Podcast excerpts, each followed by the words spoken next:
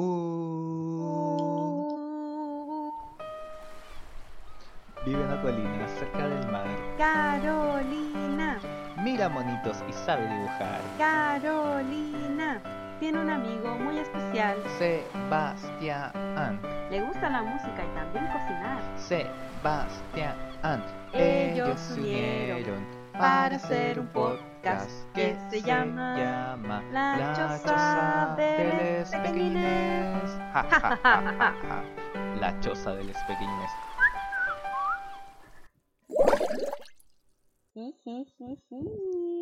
Somebody. Se me rayó. La cagó. Temas igual. Es demasiado memeable. Sí, weón. Después caché de escuchar ese capítulo que mm, la estaba cantando mal. ¿En serio? Sí, le cambiaba la letra, pero filo, mi mente hacía sentido lo que estaba diciendo. Mm, es porque eres rudo. Ah, Ay, estoy muy rudo. sí, eres tan rudo. ¿Qué tan rudo eres, Seba? Mira, soy tan rudo que le cambio la letra a las canciones, pero aparte de eso, soy tan, pero tan rudo que el otro día había una caravana por el rechazo caminando, o sea, caminando, no, eran Marchando. vehículos marchando, pero estaban como en una fila de vehículos, una caravana, Entonces manejando. rechazo en el, en el puente aquí en Viña y yo estaba como, oh, no les digas nada, Sebastián. De repente escuché como una mentira por megáfono y me enojé y fue como, ah, fachos culiados, paren de mentir y no sé qué. Y empecé a gritar y me saqué hasta la mascarilla. Y eso, pues les grité en medio del puente solo, y eran puros autos de rechazo, era como con el enemigo. Me podrían haber hecho algo. Pero mm, igual soy pequeñín, así que igual arranqué lo más rápido que puedes para haberles gritado y puteado. Sí, pero Ah. bueno. Bueno, pero Pues, eres pequeñín y aún así les gritaste. Eres muy rudo, Seba. soy muy rudo. Es que me, enoja- me enojaron mucho. Y de hecho ayer también pasó otra cosa porque hubo como una marcha también en Libertad. Yo estaba caminando por ahí y de repente veo un auto, un auto de Paco y le gritan como mm, un, un gallo desde otro auto le grita como ¡Fuerza carabineros! al yo le iba a gritar Perkin, pero no lo dice porque me cagué la risa solo pensando lo que le dijo. Uy, yo creo que, que hubiera sido muy gracioso si le hubieras gritado eso. Y más de alguno se apaña y se ríe. Sí, no. Ay, sin- sí, además no pasó nada ayer, habían unos cuantos basureros botados nomás y un par de barricadas, no es nada. Mm, He visto la el hotel O'Higgins a piedra y llamas y Viña está en fuego. Sí, eso no es nada. no es nada, po. Oye, Carito, ¿y tú? ¿Qué tan ruda eres? ¿Qué tan ruda soy? Yes. Mm, soy tan ruda que a veces no me da miedo el coronavirus y a veces estoy como en partes y no estoy con mascarilla. ¡Ah! Pero Oh. llega la presión social, a veces me hago la loca, pero igual después me la pongo. El sentido de responsabilidad claro, como que hasta, llega. hasta ahí nomás llega mi rudeza, pero a veces hay momentos rudos donde no la llevo puesta. Como la otra vez que salí a andar en bici, igual la llevaba como en el bolso, pero como que sentía que no quería usarla porque a veces en Quilpué, mm, bueno, más que en Quilpué donde vivo, hay muchos como subidas y bajadas. Claro, me agito mucho y como que no la, no la llevo ahí puesta, entonces ahí como que. Mm, yo desapruebo esas conductas, pero dejaré que el mundo te juzgue. Ah, Soy ruda, no me importa. Ah. ah, después de los comentarios negativos de este capítulo por tu falta de Ya, pero igual eh, siempre cuando entro a comprar en algún negocio me la pongo, si igual no me Está dejarían, si no, está no me dejarían. Oye, y piensa ahora que va a venir el verano y cuando uno salga a la calle, donde va a haber más sol, te tienes que echarte mucho más bloqueador para que no te quede marcada la, la mascarilla. Yo creo que más de alguno se le va a marcar. Espero no ser esa persona. No, yo no sé, yo me he hecho harto bloqueador ahora. No creo que me pase, pero tengo miedo de que me pase eso y quedar como, como cuando la gente queda con esas quemaduras raras y eso tan feo. Ya, pero bueno. es parte de... A mí igual me quedan, aunque yo soy morena, po, pero no sé, en un punto me dio lo mismo, así que se me marcara brígido mucho como el bikini, porque algunos bikinis como que tienen cruzado y hacen forma, y a veces es raro porque te queda como una forma muy extraña. A veces ni siquiera es la forma del bikini, como que se pinta mal, no sé. Es como una deformidad que te queda en blanco y lo demás moreno y te pones un peto y se te ve todo. Oh, sí, sí. Y me ha pasado muchas veces eso y ya como que llega un punto que ya, bueno. Ya te da lo mismo. Eh, como que ya, filo, bien. aloe vera. Está bien, vera. no, no es tu meta el bronceado completamente perfecto. Antes sí, bueno, era una estúpida que creía en eso y hoy- obviamente lo olvidé. ¿Cachai que mi papá tiene ese problema de que está mucho rato afuera como donde hace construcciones y cuestiones y, mm, y está súper negro así como fuera, así muy bronceado, y, pero se saca la polera y es, te juro que es un oso polar. Es como, Es un oso volar con polera. claro, no, po, pero me da mucha risa porque es súper marcada su quemada de, ¿cómo es que se llama esto? Quemada camionero. Sí, sí, sí. muy marcada. Pero me da risa- mucha risa, Papún. Saludo al papún. Saluda al Papún. Oye, Dime, em, ¿te tinca leo los comentarios? dale. Mira. gimme. Hicimos una encuesta para el capítulo de las super nenas. Es verdad. Las Me chicas superpoderosas si son de Latinoamérica. ¿Cómo era bellota? Cactus. Cactus. Dulciña, florciña, La menina. la menina. Preguntamos cuál era el villano favorito de la gente y tres personas contestaron él. Bacán. Es que es demasiado popular. Una contestó Sedusa y la otra Dick Harley, que era un ruso malvado, que era también un profesor. Sí, ese del capítulo donde se mutaban y robaban Sí. y eran como la versión fruna de superpoderosas. La marca Chancho.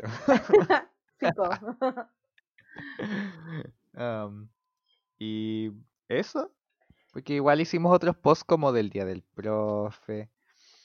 La señorita Y- Kim y que tú te quejabas y tanto así de la señorita Kim, Ay, sí, pero igual había que hacer un dibujo bonito de la, de la profe. Del- Claro.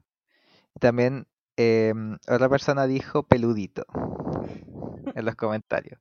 La Nacha. Peludito. Sí, Igual tenía sus Y- capítulos peluditos. sí, tenía sus... Eran peludos.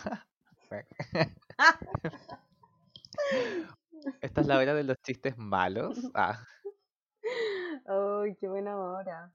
mm, eso es nomás de los comentarios. No Sí. tuvimos tanto en este, pero esperemos que para el otro tengamos más. Y a mí me encanta que me respondan, aunque sea una persona que lleguemos. Una, un solo niño.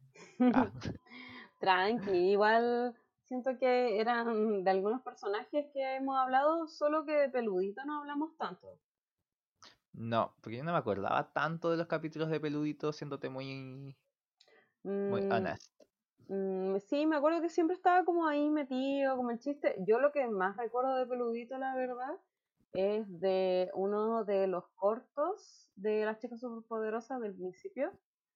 Donde eran como los pilotos, ¿cachai? Es más, uno de los pilotos que el tipo como que mostró en un principio y como que a los niños no les gustó. Y después creó el otro donde se daba como mucho en Cartoon Network. Bueno, me, me acuerdo que yo te conté un poco que era ese donde eh, transformaban las cosas en carne. Mm, Y Peludito era el que tenía un rayo, que era como la pistola que tiene ahora, pero lo transformaba cosas en carne, ¿cachai? Y no sé, era muy estúpido, como que no sé qué cosa, un bistec. Porque tú cachai, pues, no sé, pues como peludito es muy así como campirano, como white trash, no sé. Entonces, eh, transformaba las coletas de la burbuja en tutos de pollo. Y yo todavía me acuerdo muy perfectamente ese capítulo porque era como tutos de pollo en las coletas. Como que, ¿qué? Y la burbuja quedaba para la cagada. ¡Qué originalidad! Y la más que originalidad era como, qué asco, weón. Weón tenía un tuto de pollo en vez de pelo. y no, lo chistoso era más como que a Burbuja en ese capítulo la pintaban como muy tierna, pues, y al final le ponían las tutos de pollo en el pelo y la buena se agiló y lo hizo mierda al peludito, sola. Y fue como todos para la cagada y, y claro, pues como que se mostraba que Burbuja no era como tan tierna. Y no sé. Claro. Hoy no me acuerdo bien de eso, de, de ese corto. Pero me acordé ahora de un capítulo de Cat Dog en que mm, Perro dejaba de comer carne y quería comerse al gato porque pensó que no era su amigo, era su hermano. Porque dice que los amigos no se deben comer y de repente llegó un gallo como sembrando árboles de carne. Sí. sí, me acuerdo, me acuerdo de esos árboles de carne. Ese capítulo fue el inicio de mi vegetarianismo. Ah, Ah, y el de Lisa de mm, No vives de ensalada. me da risa ese de CatDog porque en una eh, están en el súper y como que las verduras le empiezan a hablar al perro. Y ahí como que se va a la cresta y dice, no, no puedo comer verduras, así. Pero solo por eso, porque las verduras le hablan, weón, qué chucha. Ah, no, yo tengo conversaciones súper profundas con mi cebollín. De comérmelo. Por favor, sea delicioso, no seas amargo. Ah, Con mi cebollín hablo como, mm, ¿tú estás preparado para, mm, pa- para morir? Y me dice, sí, es parte de mi naturaleza, que me coman de mi y me sirvan en un plato. Sí. Um, oye, el cebollino se te pone amargo. Mm, no, porque los comemos al tiro. Ah, eso, esa es la clave. Esa es la clave. Sí, comemos mucha cebollín acá. Y también es- hay que echarle hasta cierta parte del tallo nomás. Sí, una vez me di cuenta como que se ponía media café y dije, no, no, no, no, no, no le voy a echar esto. Sí, po. Como con los espárragos, que hay un truco en que si tú los doblas como de las puntas, la parte en que se dobla, ahí tenés que cortarles, porque las partes más duras son más amargas. Entonces cuando tú lo pones en el agua Mm, hirviendo, puede que queden amargos si no les quitas como esa parte de atrás que queda, que es más dura. Y como, no sé, ¿cachai? Es un truco que también aprendí. No sé mm. dónde. ¿Viste? La canción dice que me gusta cocinar. El No entrenamiento secreto del espárrago. Sí. Oye, hablando de conversaciones profundas que tengo con mis vegetales, ¿de qué vamos a hablar el día de hoy? Vamos a hablar de Midnight Gospel, otro programa que también habla de cosas profundas, como los espárragos, eh, los mundos interdimensionales y zapatos. ¿Te diste cuenta de ese Shoes. detalle? Cada zapato... Shoes. Oh my god, shoes. Oh my god, shoes. Bueno, estaba así, oh my god, shoes. Cada vez que elegía un zapato distinto. ¿Cómo que se llaman esos videos? La Kelly. Oh, qué viejo. Siento que ese fue como el principio de nuestro humor medio bizarro gay. No sé. Sí, de YouTube. Exacto, YouTube. Como que primero estuvo como la caída de Edgar y después conocí este video. La cagó, pero es que Edgar era latino, po. Y después Sí, nos po. lanzamos a los gringos. Y ahí no entendía nada lo que decía realmente el video, no tenía tan buen inglés en ese momento, Mm. pero conocía choose. lo que significaba. y salía zapatos. claro, porque eh, esta serie de Midnight Gospel había una vez alguien que tenía un podcast. Este era Duncan Trussell, se diría así, pronunciaría. Digamos que Mm, sí, Duncan. No, yo diría que Duncan Trussell. algo así. bueno, él hacía un podcast y la pasaba súper bien. Y tenía un fan. un fan que algunos conocen como el creador de Hora de Aventura, llamado Pendleton Ward. Pendleton, supongo. No sé, qué Mm, difícil decir este nombre en inglés. Ah, no. Paddington. Eso es como muy inglés. ¿Puedes creer que nunca he visto Paddington? Bueno, No, no sé. Es una serie. No, pues esa, ese osito, como una película. Ay, no, no cacho. Ah, que ya, no. creo que sí, es como muy súper realista, sí. Y es tierno. Sí, Bueno.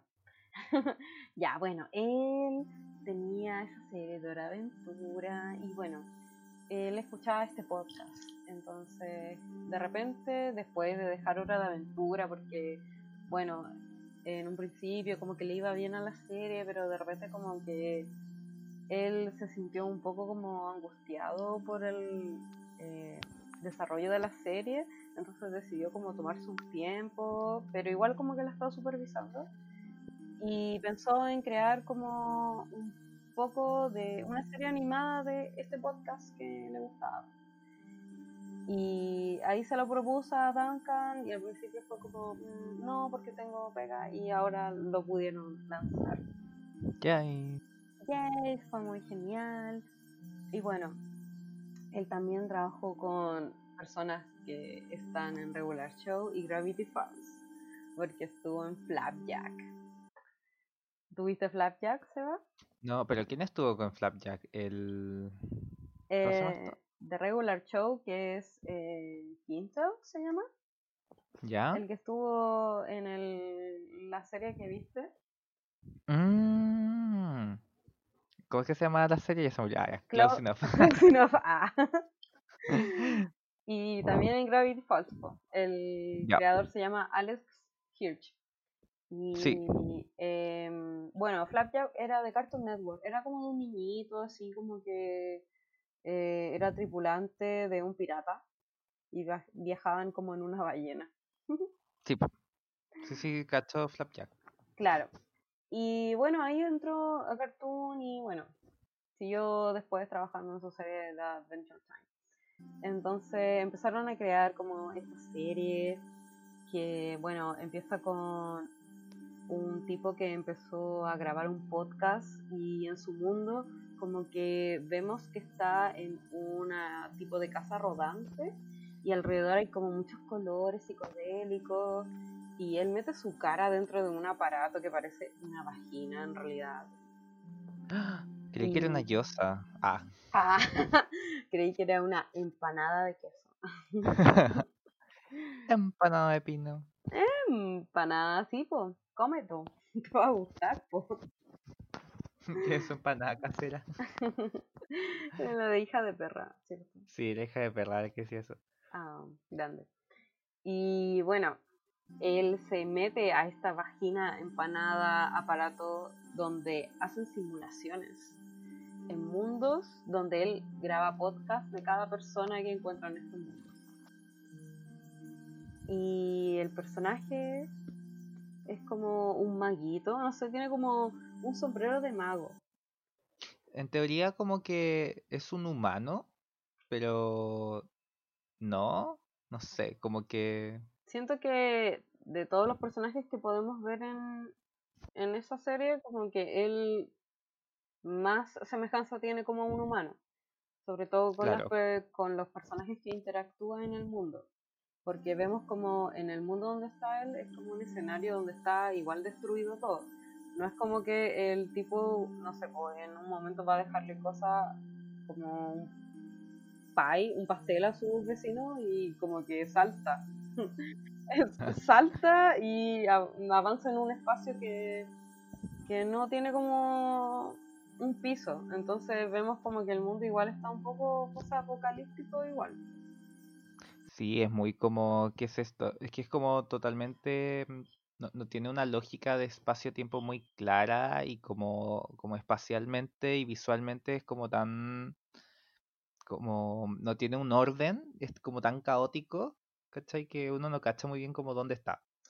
Claro, es más como que eh, es tan caótico y también siento que es caótico como cuando vi los primeros capítulos y pensé, oye, ¿cómo hicieron esto? Así como que te das cuenta que las grabaciones en inglés se ven como tan naturales en una conversación y te vas dando cuenta que ya te lo presentan como podcast, pero en realidad es un podcast que estuvo grabado y que después em, Ward como que dijo, ya, oye, como que agarré estas partes del podcast y creé una animación, porque al principio, claro, eh, Russell dijo, no, así como que tengo pega. Y Ward como que dijo, ya, tomemos esto y, y al final como que le terminó presentando a Russell un, como una idea así, es más, como que fue la primera, la del capítulo de los zombies.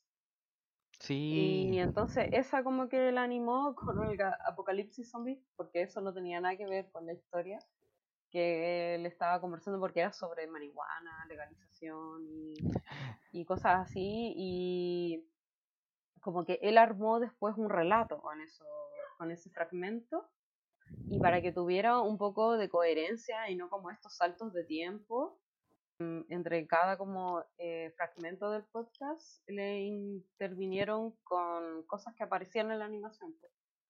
y ahí yo encuentro que hicieron un súper buen trabajo porque siento que, que no se nota así como igual se sentía que cuando actuaban en la voz eran como aparte de lo que eh, pasaba en el mundo, ¿cachai? Porque en un momento ves que el protagonista habla con el personaje y como que están metidos en la conversación y lo que está pasando atrás es como que está pasando atrás y de repente hay lapsos donde interactúa con el espacio. Claro. Y ahí me como que me daba cuenta que ahí había como una quiebre y una interacción con lo que pasaba, ¿cachai? Claro, en el fondo habían como distintas historias. Estaba la historia que contaban entre este podcast, lo que estaba sucediendo atrás y también lo que estaba viviendo Clancy, que es el nombre del personaje principal, que como capítulo a capítulo, que hay como un avance pequeño en cada episodio, yo uno diría, muy pequeño respecto a su propia historia. Como que uno ve como que hay muchas dimensiones de donde ver como esta serie y por eso es como tan atrapante, creo yo.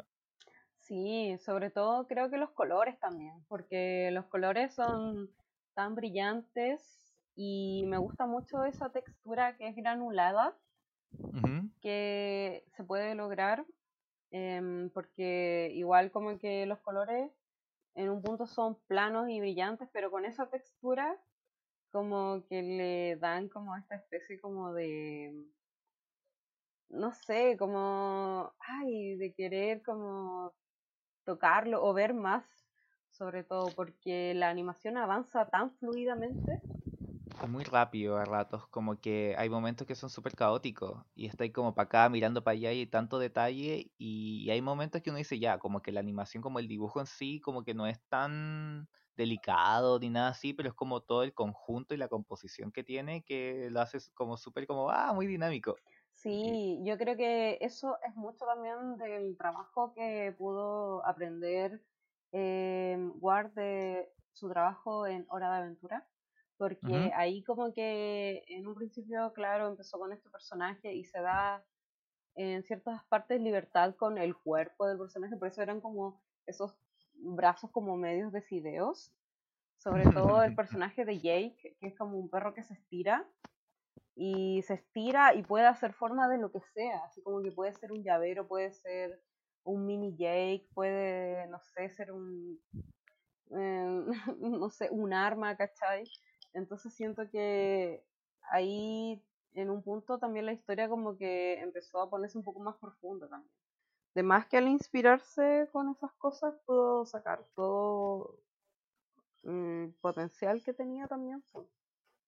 Y además que igual esta serie es súper libre en ese sentido, como que no, no está restringida a cierto, a cierta estética necesariamente como mm, o, o, a, ciertos patrones que tiene que tener cada mundo, porque igual, por ejemplo, el mundo de Hora de Aventura tiene como cierta, si bien es como súper libre en, en, muchas cosas, igual tiene como cierto cierta, mm, eh, no sé si estructura, pero como que uno lo ve y te hace sentido todo lo que ves, como que sigue una misma línea de dibujo, sigue como una misma, como patrón de colores, ¿cachai? Como un mismo diseño o un mismo estilo, eso es lo que quería decir. En cambio este como que igual va como mutando un poco a ratos, como siento yo. Sí, dentro de todo eso igual sí muta, como que yo creo que en las formas. Siento que igual hay una paleta de colores que es como que siempre se mantiene, como esos colores rosados, medio fucsias, Sí, y con ese tipo como de amarillo. Siento que tiene como una estética muy, como podría decirse como muy, muy drogadicta, no sé, muy tripiada, muy muy tripeada, psicodélica. muy psico eso, psicodélica, no quería decirlo así como eh, una droga en especial, pero es verdad eso como que en ciertas series, yo creo que sobre todo porque en verdad esta serie es para adultos, Sí, como que él lo dijo así, em, por algo en verdad está en la plataforma de Netflix y no está en Cartoon Network, ¿cachai? Porque conocemos al creador de, eh, y varios lo conocen al creador de Hora de Aventura y claro, fácilmente puede haber dicho, ah, metámoslo a Cartoon Network, ¿cachai? Pero no, pues esta serie es para adultos porque toca temas, no solo por cómo se ve, sino que toca temas de drogas por los personajes que tiene, em, porque son invitados en verdad reales, ¿cachai? Son testimonios reales de personas que existen, no es como pauteado. inventando. Claro, Claro, no- inventando. Y además que eso igual dificulta un poco traspasarlo a la tele, porque, no sé, yo, yo al menos me costaría mucho en- entrar, como estar, no sé, pues haciendo zapping y ver como esto y entender realmente todo lo que habían estado, habían estado hablando atrás. Mm, Y siento que uno necesita engancharse al principio con la historia, porque va siguiendo todas las historias un hilo conductor y te van explicando di- distintas cosas y sobre todo temas que uno tampoco maneja, que es como no sé, el budismo, la meditación, la magia, la muerte, que a veces uno igual podría agarrarse en algún momento, pero eh, eh, es tan profundo el nivel de conversación a ratos, creo yo, no es como fácil de enganchar al tiro y además con toda esta visualidad que uno tiene, o sea, con todas estas imágenes que uno tiene, estás como un poco buscando de veo para acá, veo para allá y es como que te cuesta mantener la atención en algún momento porque tienes que estar muy atento como a todo, porque hay muchas cosas pasando al mismo tiempo. Siento que me gusta mucho también que hayan hecho eso, porque a veces como que la información era tanta, me pasó como la segunda vez que lo vi, ¿cachai? Porque la primera vez quedé igual que tú, así como, guau, guau, guau, ¿qué? No entiendo. Y va encima como que lo veía en inglés y leía los subtítulos y sentía que era peor. Y ahora como que en el doblaje igual se me hizo más liviano y además como que ya sabía lo que pasaba en el relato de la animación, porque sentía que eso me llamaba mucho la atención, porque la animación te presentan como personajes que interpretan estos autores del que fueron invitados en el podcast y son como personajes así como demasiado como que resaltan en la animación que más encima viven como su propio relato y al final siempre termina con un final como ah, apocalíptico, podría decirse. Como claro, que los ves que están haciendo algo que puede llevarlos a como a una situación fatal. Entonces, y se ve como en el primer capítulo, más encima el primer capítulo es de zombies, ¿cachai? Entonces como que te ves como en algo también igual bien personal, porque supongo que el primer capítulo, en el primer universo, era algo bien humano, ¿cachai? Como que un mundo muy así como el de nosotros, pero zombie, y que claro, conocemos. Entonces como que siento que ese es un buen tipo de como de introducción, porque siento que ya, zombies. Y después vemos sí, otro nivel de apocalipsis, pero ya un poco más como experimental y, Y, y, y y de- temas más profundos, creo yo, exacto. porque el, primero igual es un tema que uno puede tener una opinión más clara porque es algo más tangible en el fondo el uso de la marihuana, ¿cachai? Que Ujú, después vamos a andar en los capítulos como Claro. relato, pero como que de todos los temas yo creo que es como el más accesible como de entender el debate que se va armando Claro, y pues, y, eso y es eso es una bueno, introducción, pues, para lo que después viene, porque como que va escalando. pues, y después to- toma como niveles brígidos, encuentro yo. Sí. Sí, pues, oye, eh, habla un Me, poco de sí, me la... ¿ah? gustaría eso, que Sí, hablaras de los personajes ya que estamos empezando como a hablar de eso. Mira, es- esta esta serie tiene un personaje principal y muchos personajes que son, son invitados. El personaje principal es Clancy, que mm, como dijimos es humano, pero es un mago. no sé, es como extraño. Yo, en mi mente es una persona humana. Y este es un cabro como que escapó de donde, de, de donde estaba y compró una máquina de simulador de planetas de forma ilegal que la compró con la plata de su hermana, que le había pasado como plata para hacer algo útil y él compró esto para hacer su podcast. Em, es como yo gastando plata de la FP para comprarme un micro, micrófono que está llegando, va a llegar. y como Me que... gusta igual la como- vestimenta de Clancy, que sea como un como una sábana que se pone en la guata. Siento que es muy Sí. lana.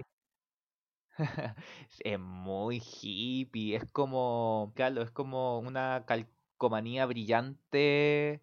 eh, Estás describiendo como Clancy em, como el como la, se- como la serie y él es como, no sé, no, no, no, en verdad es una explicación muy mala. bueno, ¿Por una comparación muy mala. Em, y ya, pues entonces él como que está grabando su podcast que se llama The Midnight Gospel y cada, cada capítulo es un invitado distinto con un, un tema distinto, como habíamos dicho.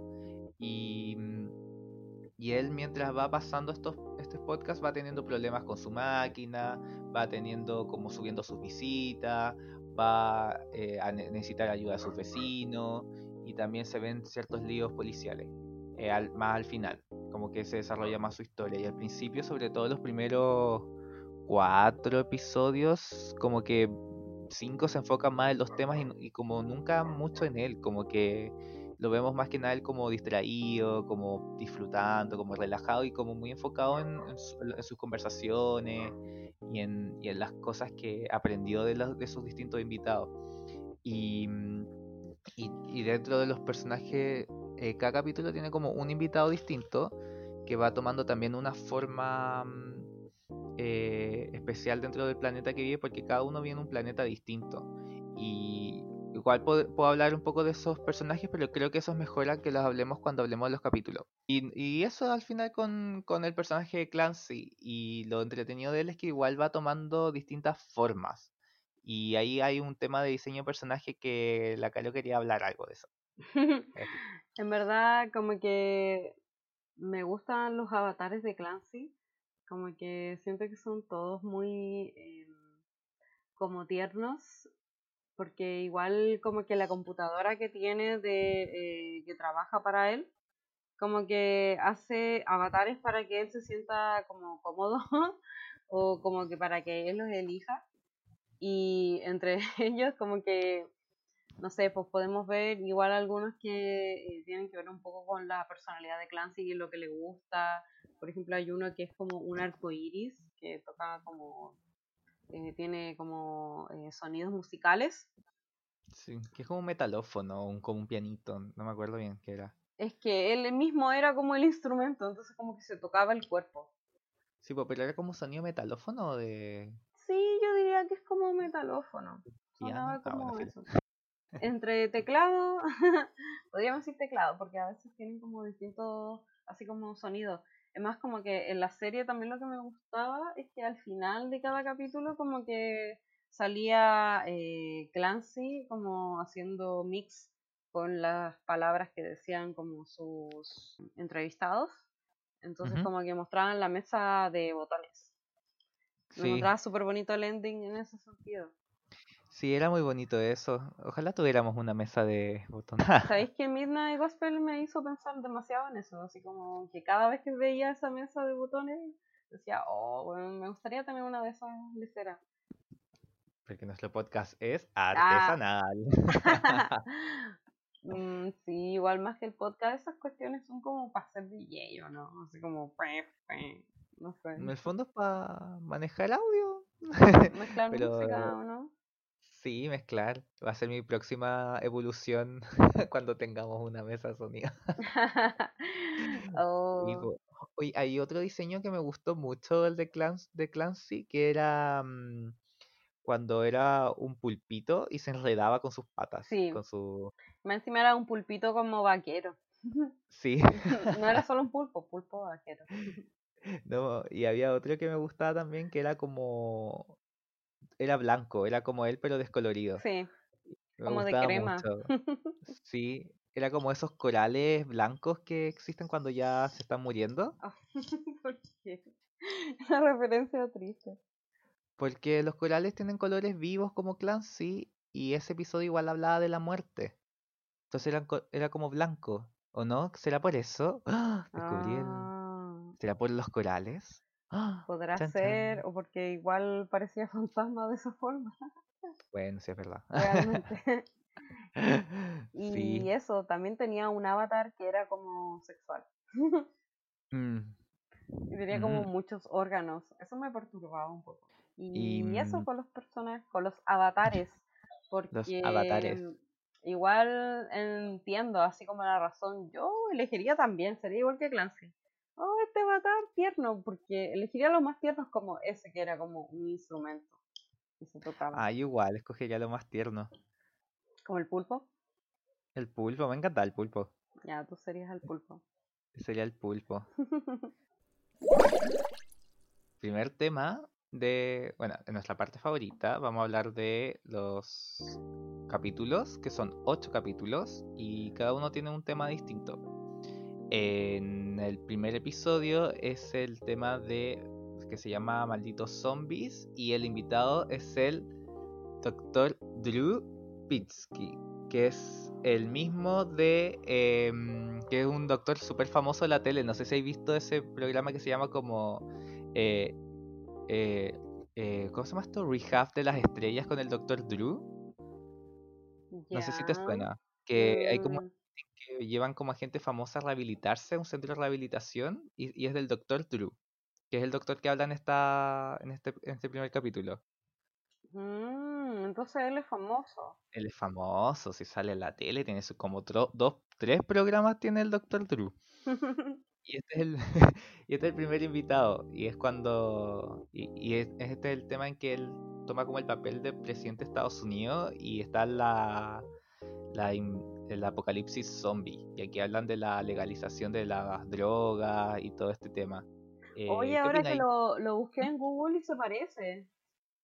Se parece un poco como al personaje del, del presidente. tipo, es, es, es famoso el Dr. Drew. Sale creo que en VH1. Tiene su programa. Sí, como que me sonaba un poco. Ya, sí Sí. que me parece el capítulo. Sí, po. ¿Cuál fue tu parte Em, favorita?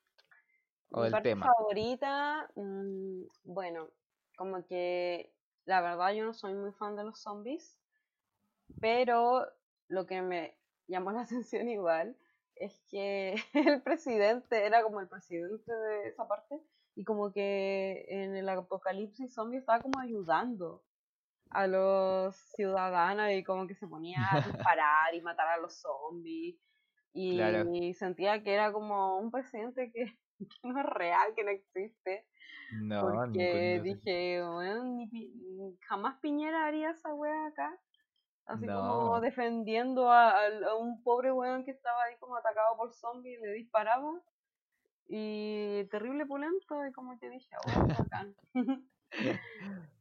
Y nada, también me gustó mucho lo que le decía a Clancy, también como el tema de que las drogas en- también no es como que echarle la culpa a la sustancia, sino como en realidad en sí como a la persona, cuando estás como en un ambiente seguro, como que eso yo interpreté de ese capítulo. Claro. Y a mí me pasó lo mismo con este capítulo porque le encontré mucha razón lo que decías. Al final no es, no es como, como tú dices, como no es el problema de que las drogas sean malas, el problema es como tu relación con ellas y el contexto en que las usas, ¿cachai? Y las consecuencias que tiene su uso dependiendo del lugar donde estés.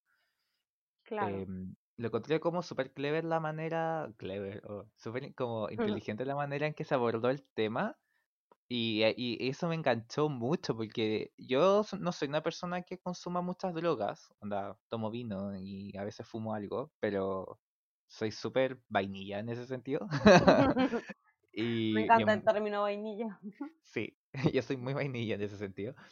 Y, mm, y como que me hizo como un clic en de la manera que se abordaba, porque en este capítulo lo que, me gustó mucho esa interpretación de, de, del problema es la relación y como la satanización. Y hay un momento en que ellos también se drogan, porque yo lo que entendí el capítulo es que están como luchando contra estos zombies, que uno podría decir que son personas que están drogadas, de cierta manera, y que al, y que él estaba combatiendo contra ellos, ¿cachai? Pero en un momento ellos también fueron zombies y experimentaron lo mismo que ellos y dejaron de verlos como zombies, sino que los sintieron como compañeros como de su psicodelia, no sé.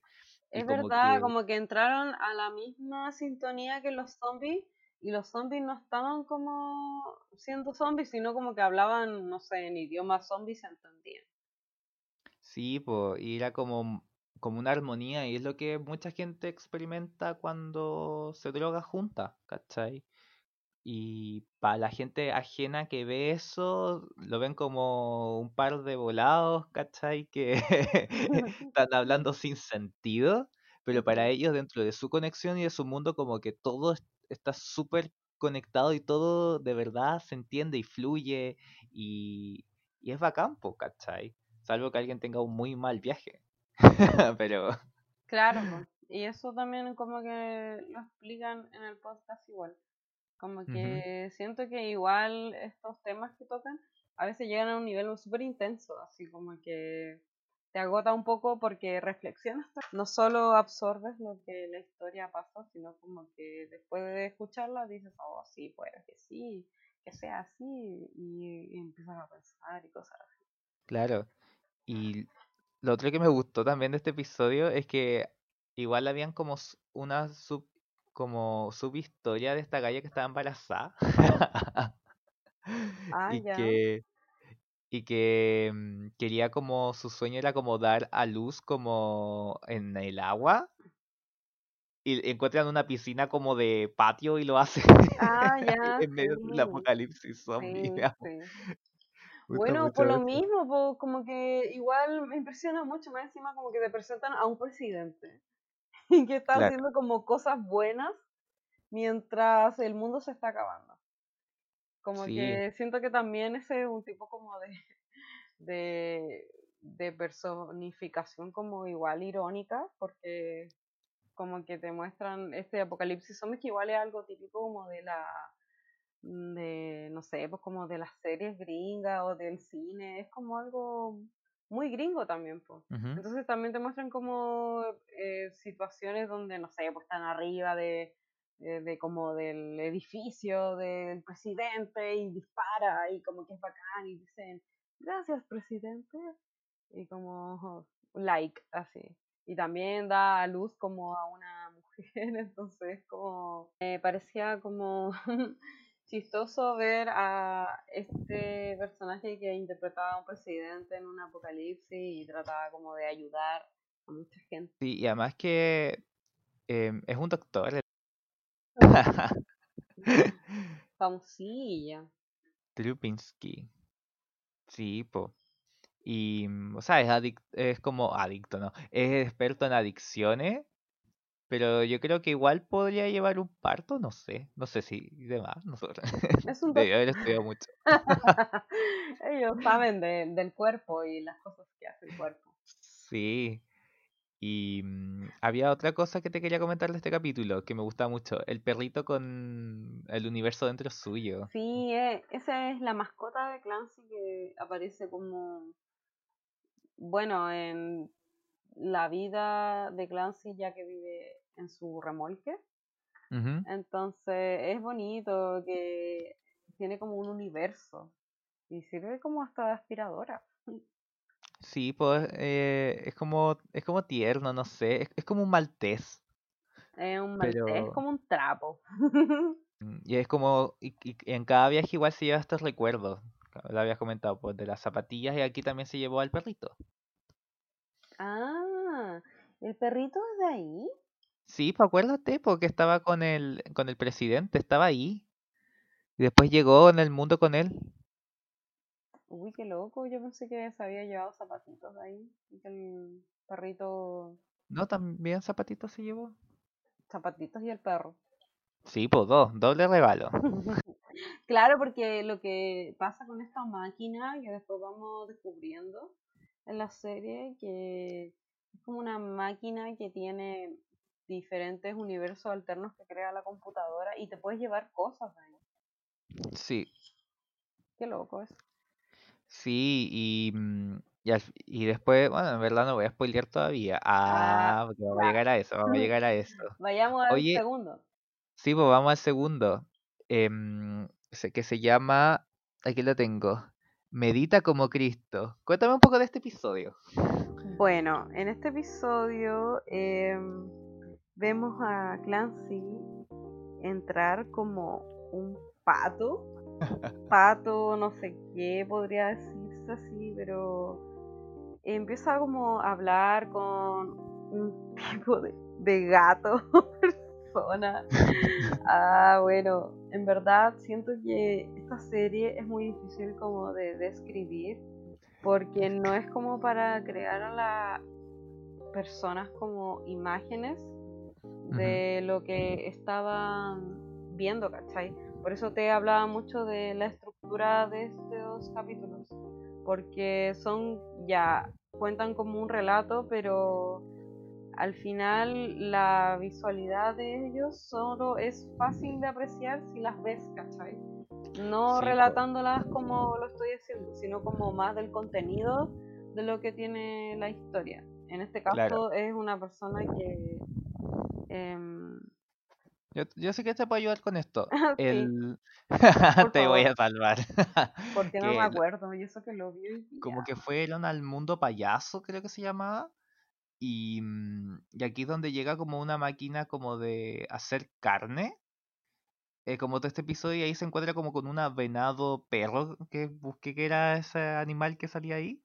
Y esta es una autora, la invitada se llama Anne Lamott, que es una Ah, ya escritora. viste, por eso no me acordaba tanto, porque ese lo estaba confundiendo, po. Lo estaba Ah, con- confundiendo con el del agua. Cuando No, pues el tercero, Por bebé. eso hablé de un pato.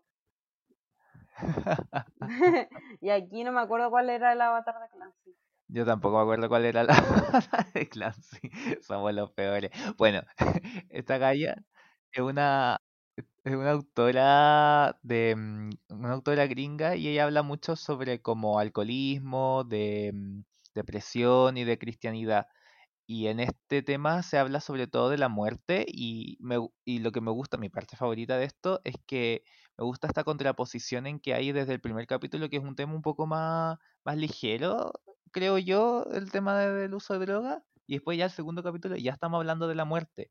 Y es muy brígido porque empieza como a mostrar toda esta secuencia en que empiezan a conversar sobre esto y empiezan como a machacarlos y son como como carne molida y que van pasando por un tubo mientras van conversando y ya habían muerto, pues, ¿cachai? Como que ya, ya no estaban de cierta manera muertos porque lo habían matado y para comida a los payasos, porque los payasos hicieron eso.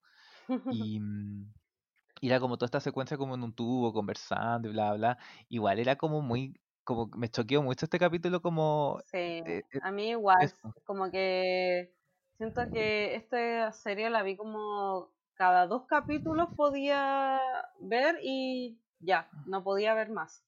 Porque No, sobre todo este capítulo como que mostraban tanto la muerte y como te digo, las conversaciones no eran como actuaciones de voz, sino como que eran em, voces que sonaban demasiado así como reales. Entonces sí, sentía que las emociones que transmitía el mensaje me las eran demasiado reales, más encima con la animación que se complementaba, sobre todo este personaje que estaba tirado ahí y como que en verdad te muestran que va hacia su muerte. Y. Clancy ahora que busqué tenía como un avatar de pollo con Ah, sí. patas de serpiente y como puños, no sé, es muy extraño, pero Es muy extraño este por eso siento que es muy difícil de hablar como del mundo que se está desarrollando la historia, porque siento que eso es algo más como para complementar el relato, sino que lo Es verdad. importante de la animación es como, o sea, de esta serie es como las conversaciones que va creando. ¿Y qué parte de la conversación te gustó de este capítulo del perrito venado? Que después fue machacado. Pucha, sinceramente no me acuerdo muy bien. Porque no es el capítulo que repetí cuando la vi por segunda vez, pero siento que en cada capítulo de la serie como que terminaba de hablar algo y ya tenía como una percepción como que ya es muy oscuro lo que están hablando, ¿cachai? Pero después terminaba en una reflexión un poco igual positiva, ¿cachai? Y eso era lo que me gustaba mucho y por lo que también el autor de Hora de Aventura se interesó por los podcasts porque hablaban de temas filosóficos pero también incluían un poco de humor. Y como que igual se dan el momento de, de reírse. En un episodio que estaba más adelante hablaron hasta como de un tampón anal.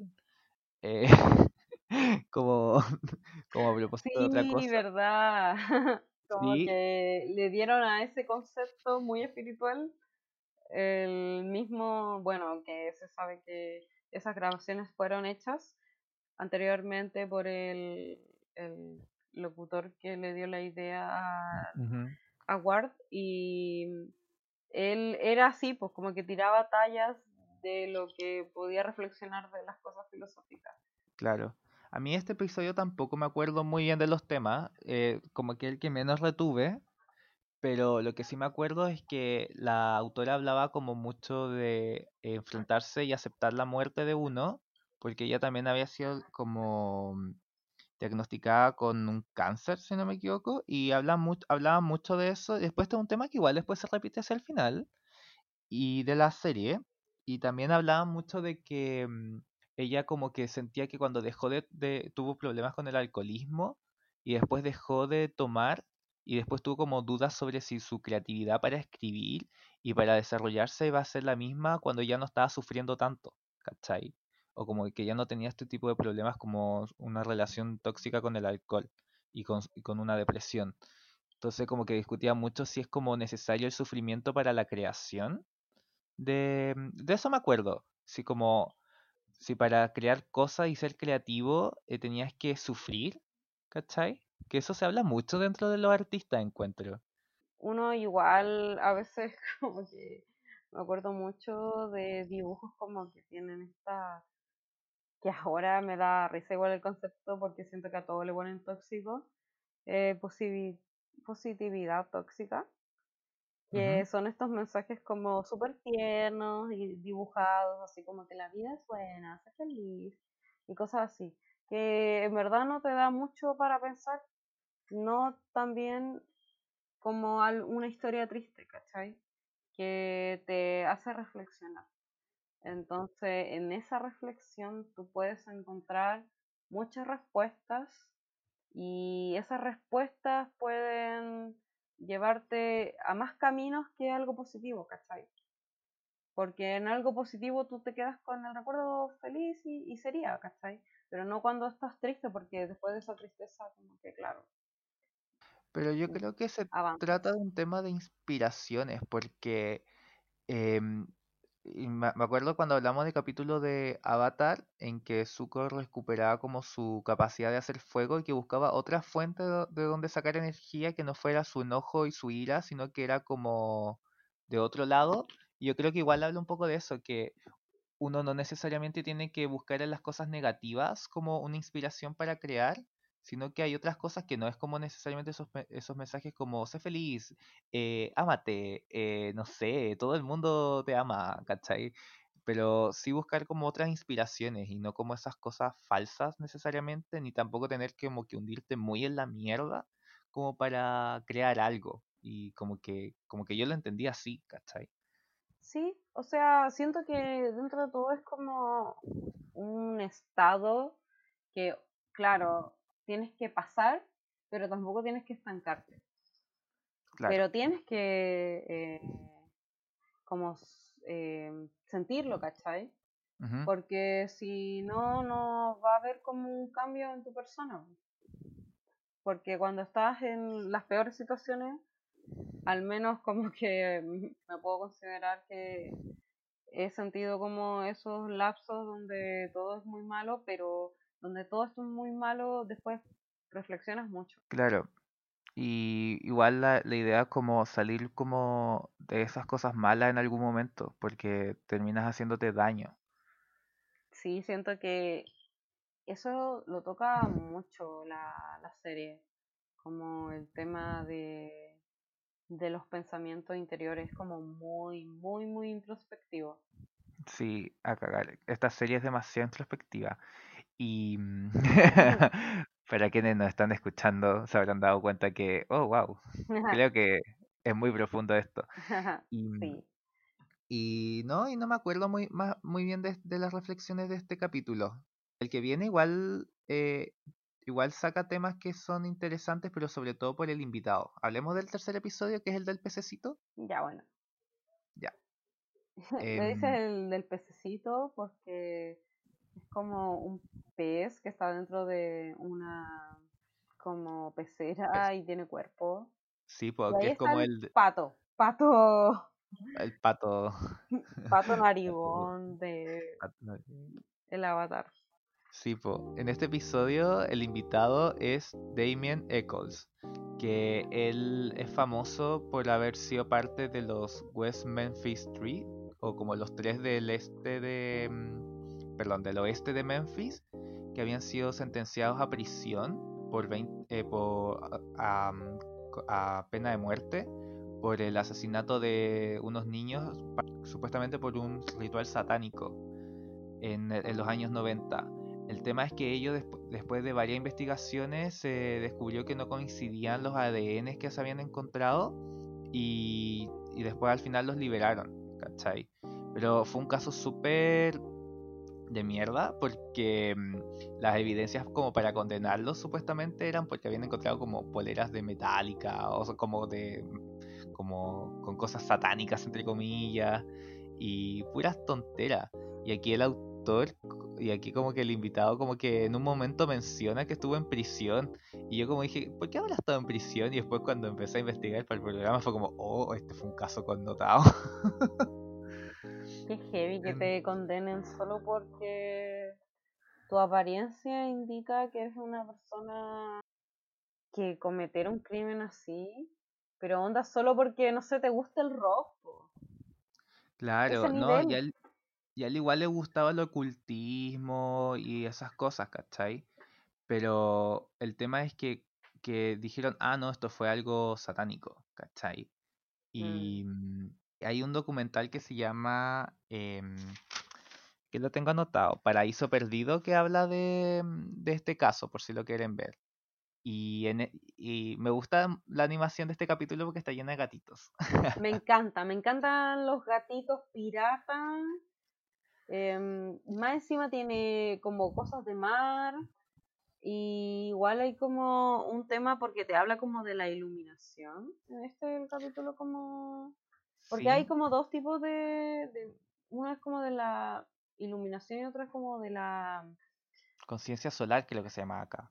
eh, conciencia o es como meditación. Eso, meditación. Este, el- pero este es el de la magia. Ya. Entonces estoy diciendo que el de la meditación y el de la iluminación va como en el mismo sentido. Claro. Y este eh, personaje que fue condenado hace magia. Sí, pues porque es lo que...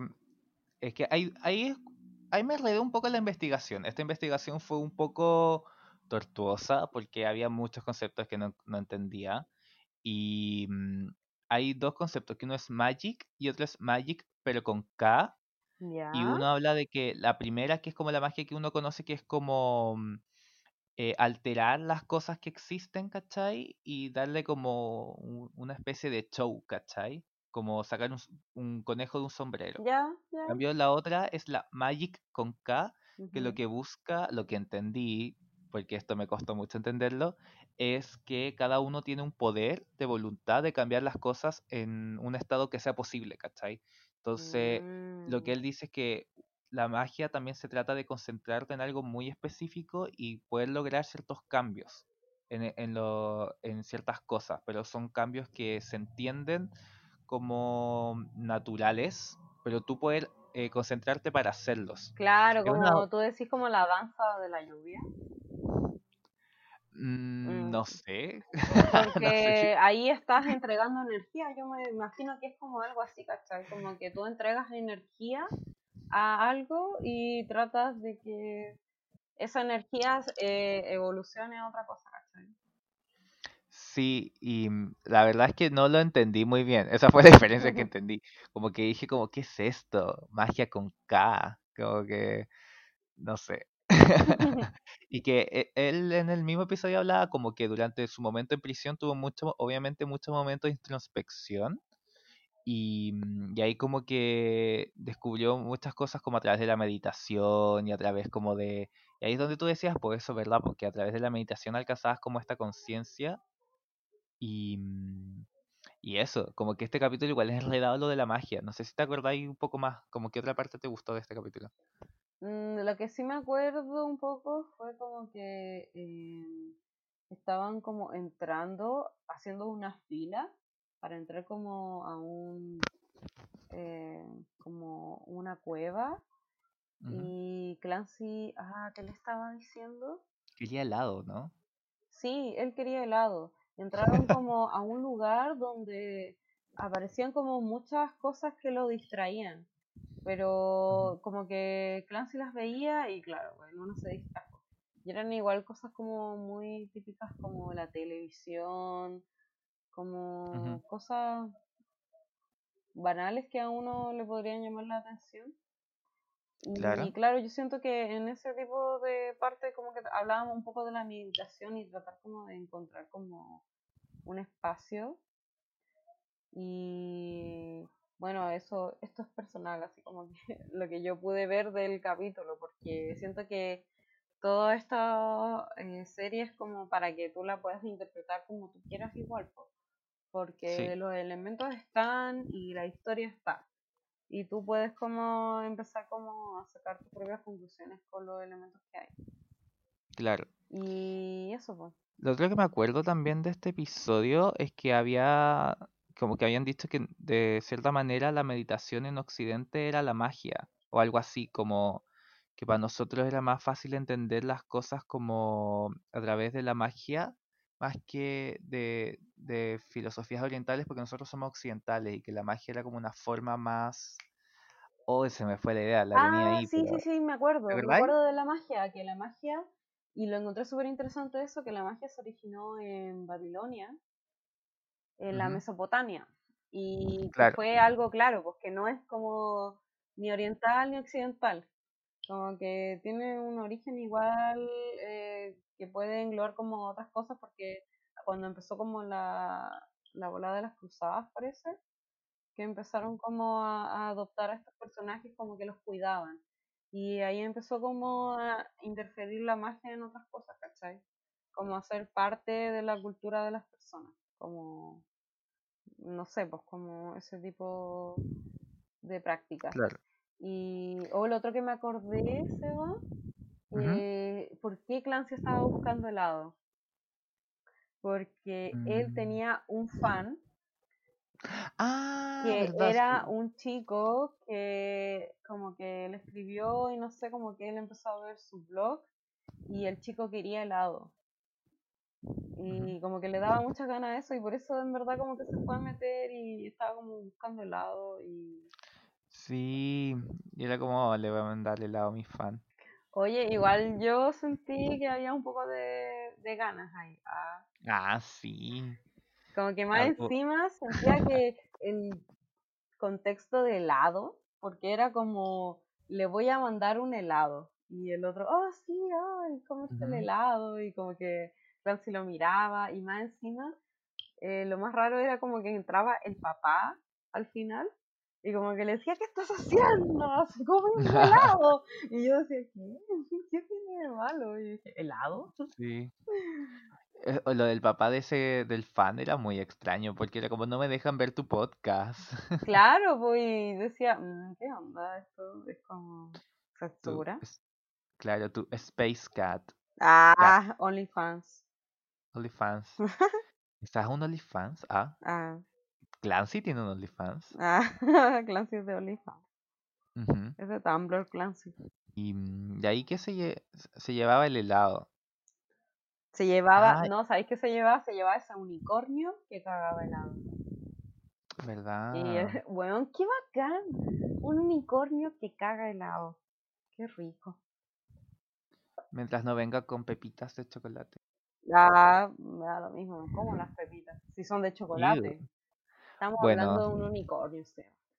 Tú tienes mm, mucha hambre, parece. Siempre tengo hambre. Siempre tienes hambre. Oye, ¿algo más que decir de este episodio? Porque Ah, Se me fue la idea probablemente, así que démosle.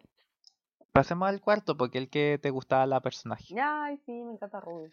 Sí. Bueno, en este episodio igual por eso continúo con el chipeo de el fan con em, Clancy porque después de que como que se viera que el papá dijo no, no, castigado, nunca más vaya a ver esta cuestión y el mismo chico le manda un mensaje a Clancy y le dice oye, no voy a poder ver más tu podcast y ten Oh. cuidado porque mi viejo es como de, no sé, es de los pulentos y él como ¿De los pulentos del grupo? ¿Los Mm, pulentos? Ojalá de esos pulentos. No, era de lo de la pero política. pero Como ¿qué que era un buen poderoso. Oye, ya, ¿cuándo el capítulo los pulentos? Nunca vi esa serie y creo que nunca la voy a ver. La encontré muy fea la animación. Como que, ¿de verdad? Lloro sangre. Entonces, Sí. el Clancy como que estaba triste y al tiro, al tiro del computador, que el sistema que le hace las emulaciones de los planetas, le dice, oye, mira, tengo aquí un planeta del sexo.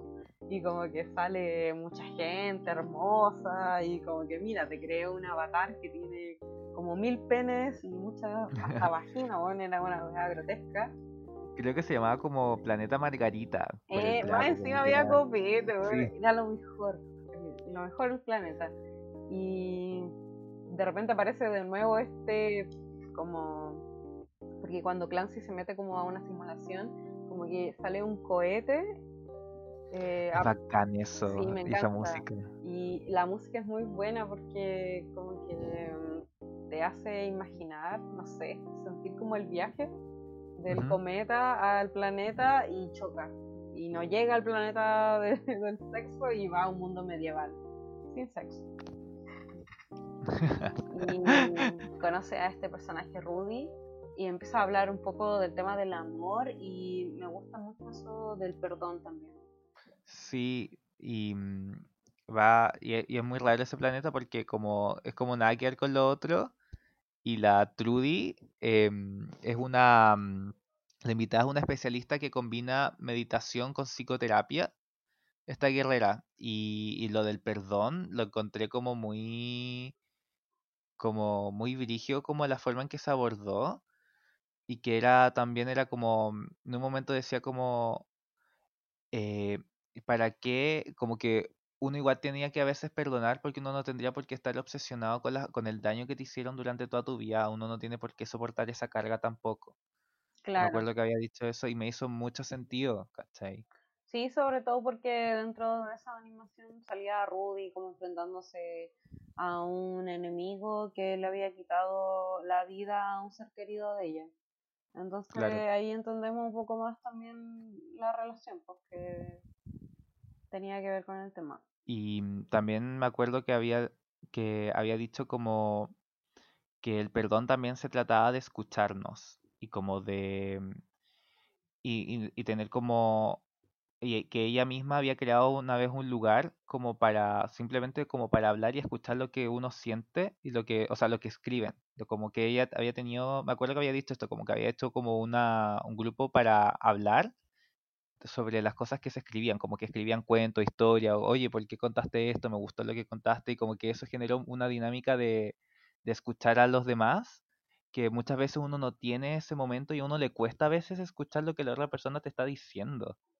No sé si a ti te pasa eso, Sí, como... em, es cuando Clancy habló un poco como de que le dio como este vómito verbal y hablaba de un tema seguido y no podía parar.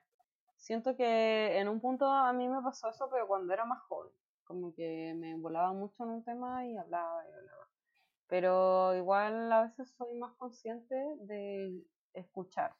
Porque uno igual se distrae mucho cuando la otra persona te está hablando y no es como intencionalmente, pero a veces uno se distrae y porque tiene muchas cosas en la cabeza también y, y también hablan como un poco de eso. Y lo que ella también hablaba sobre este grupo era que lo bueno que esta instancia de escucharlo como lo que uno escribe eh, me recordó mucho lo que yo estuve haciendo este año, porque este año también estuve como con un grupo de personas que no conocía, solamente una amiga mía, y empezamos a escribir cosas como de lo que nos sentíamos respecto a la cuarentena, y fue muy bacán porque es bacán como escribir lo que uno está sintiendo, y que después otras personas igual lo lean, que algo puede ser súper íntimo, Mm, pero compartirlo y después que las otras personas digan, oye, me llamó mucho la atención que hayas puesto esto, que hayas escrito sobre otro, es súper rico sentir que eh, otra persona te prestó atención y es como algo bacán, como que hay que practicarlo más. Y a mm, mí me cuesta en general eso, mucho, a veces porque me distraigo, no sé. Mm, sí, sabéis que entiendo mucho eso de distraerse. Como que de repente está ahí escuchando atentamente y de repente como que algo, no sé, es que a veces alguien dice solo una palabra y esa palabra te recuerda a otra cosa y, y te Sí. vaya a la cresta. Y ahí bucha y de repente lo más cuático es cuando está ahí en tu mente y dices, oh, de, no lo seguí escuchando, eh, oh, me voy a conectar de nuevo a su conversación.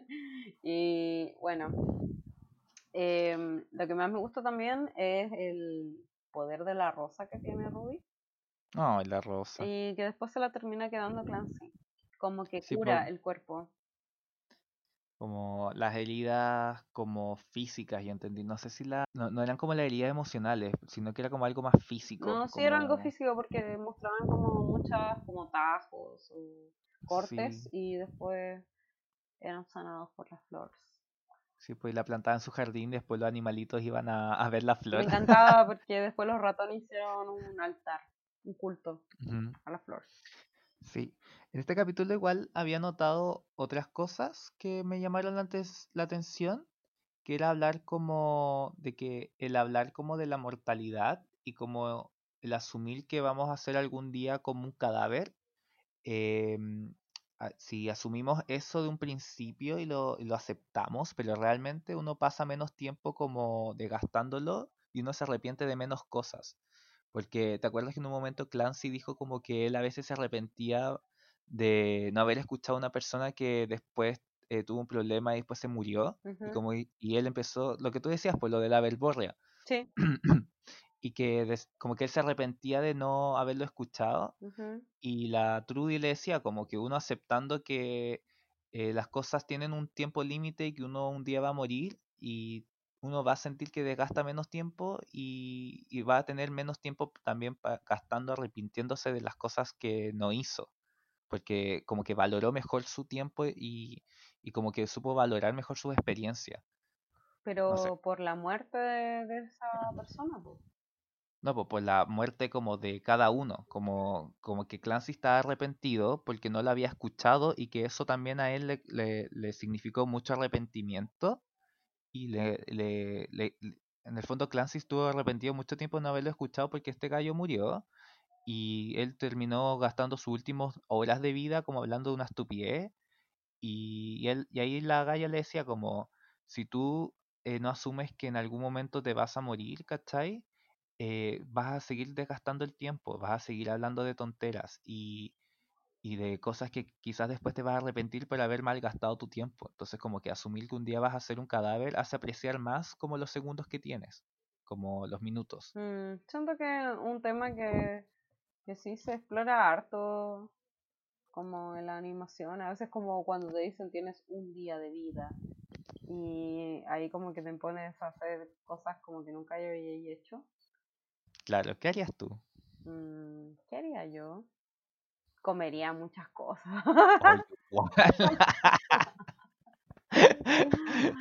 Comería muchas cosas y no sé, ¿sabéis lo que me, me gusta mucho y que nunca me doy el lujo porque digo, oye, de niños, subiría estos juegos inflables. Ay, qué bacán. Me encanta. gusta. Me gustan esos que son como, como circuitos. Como que, como que son de temática de pirata. Y tienen muchas cosas y, y no sé. O sería muy infantil, supongo. Yo no sé qué haría.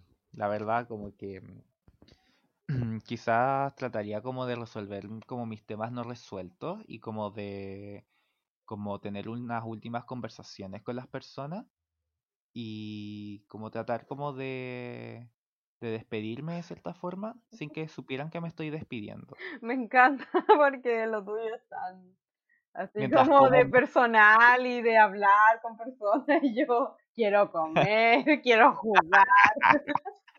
No me importa la gente. No, mentira, pero vas a invitar a la gente a jugar contigo. No, sola? quiero jugar sola. Déjame jugar contigo. Voy a estar comiendo. No, sí, en verdad haría una fiesta gigante. Así con comida, em, juegos inflables.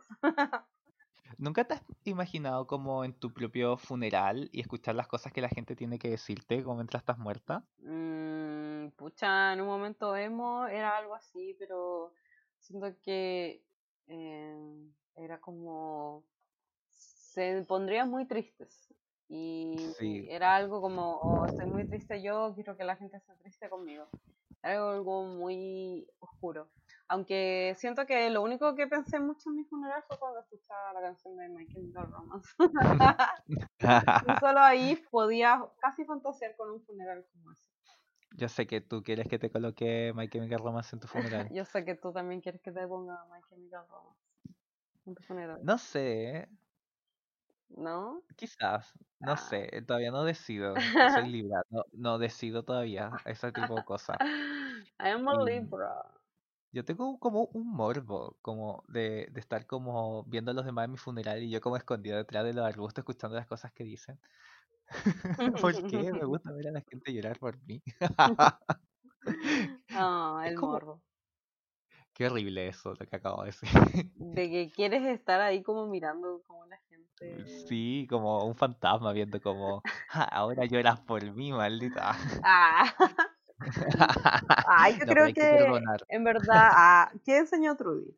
Ah, que hay que perdonar. yo creo que varios piensan como en ser un fantasmita y ser como Sí. alguien que está ahí, que nadie ve. Yo no pensaría, solo si ser un fantasmita fuera como te pintan, como ser una persona como transparente y, ser, no sé, como tú. Gasparín. Un Gasparín, claro. Como que solo ahí podría ser algo muy adorable y genial. Sí. Y, mm, y eso, po. Este capítulo se llama Orden, orden, Ordeñar el Cuervito. Sí, Así se llama, porque hay un momento que ordeñan un cuervo. sí, como que hay una bruja y, y es muy raro. Pero Como bueno, muy. No sé, es que es como medieval, gótico. Como Espacial. el. Sí, bueno, me encanta. me gusta la estética. Y después con este vamos... ¿Qué seguía con este? El de que era de la prisión de las almas. Mm, ese me gustaba harto igual. Era brigio ese. Como que aquí es cuando ya estáis como, weón, ¿qué es esta bola? Sí, Como que los otros eran como gráficamente muy como, mm, como un poco como, entre comillas, fuertes, como porque estaban machacando al venado perro, o porque había como zombies, ¿cachai? Pero era como algo más grotesco, y esto igual combinaba lo grotesco, pero combinaba con algo más espiritual, como la animación, y lo encontraba Claro. bacán.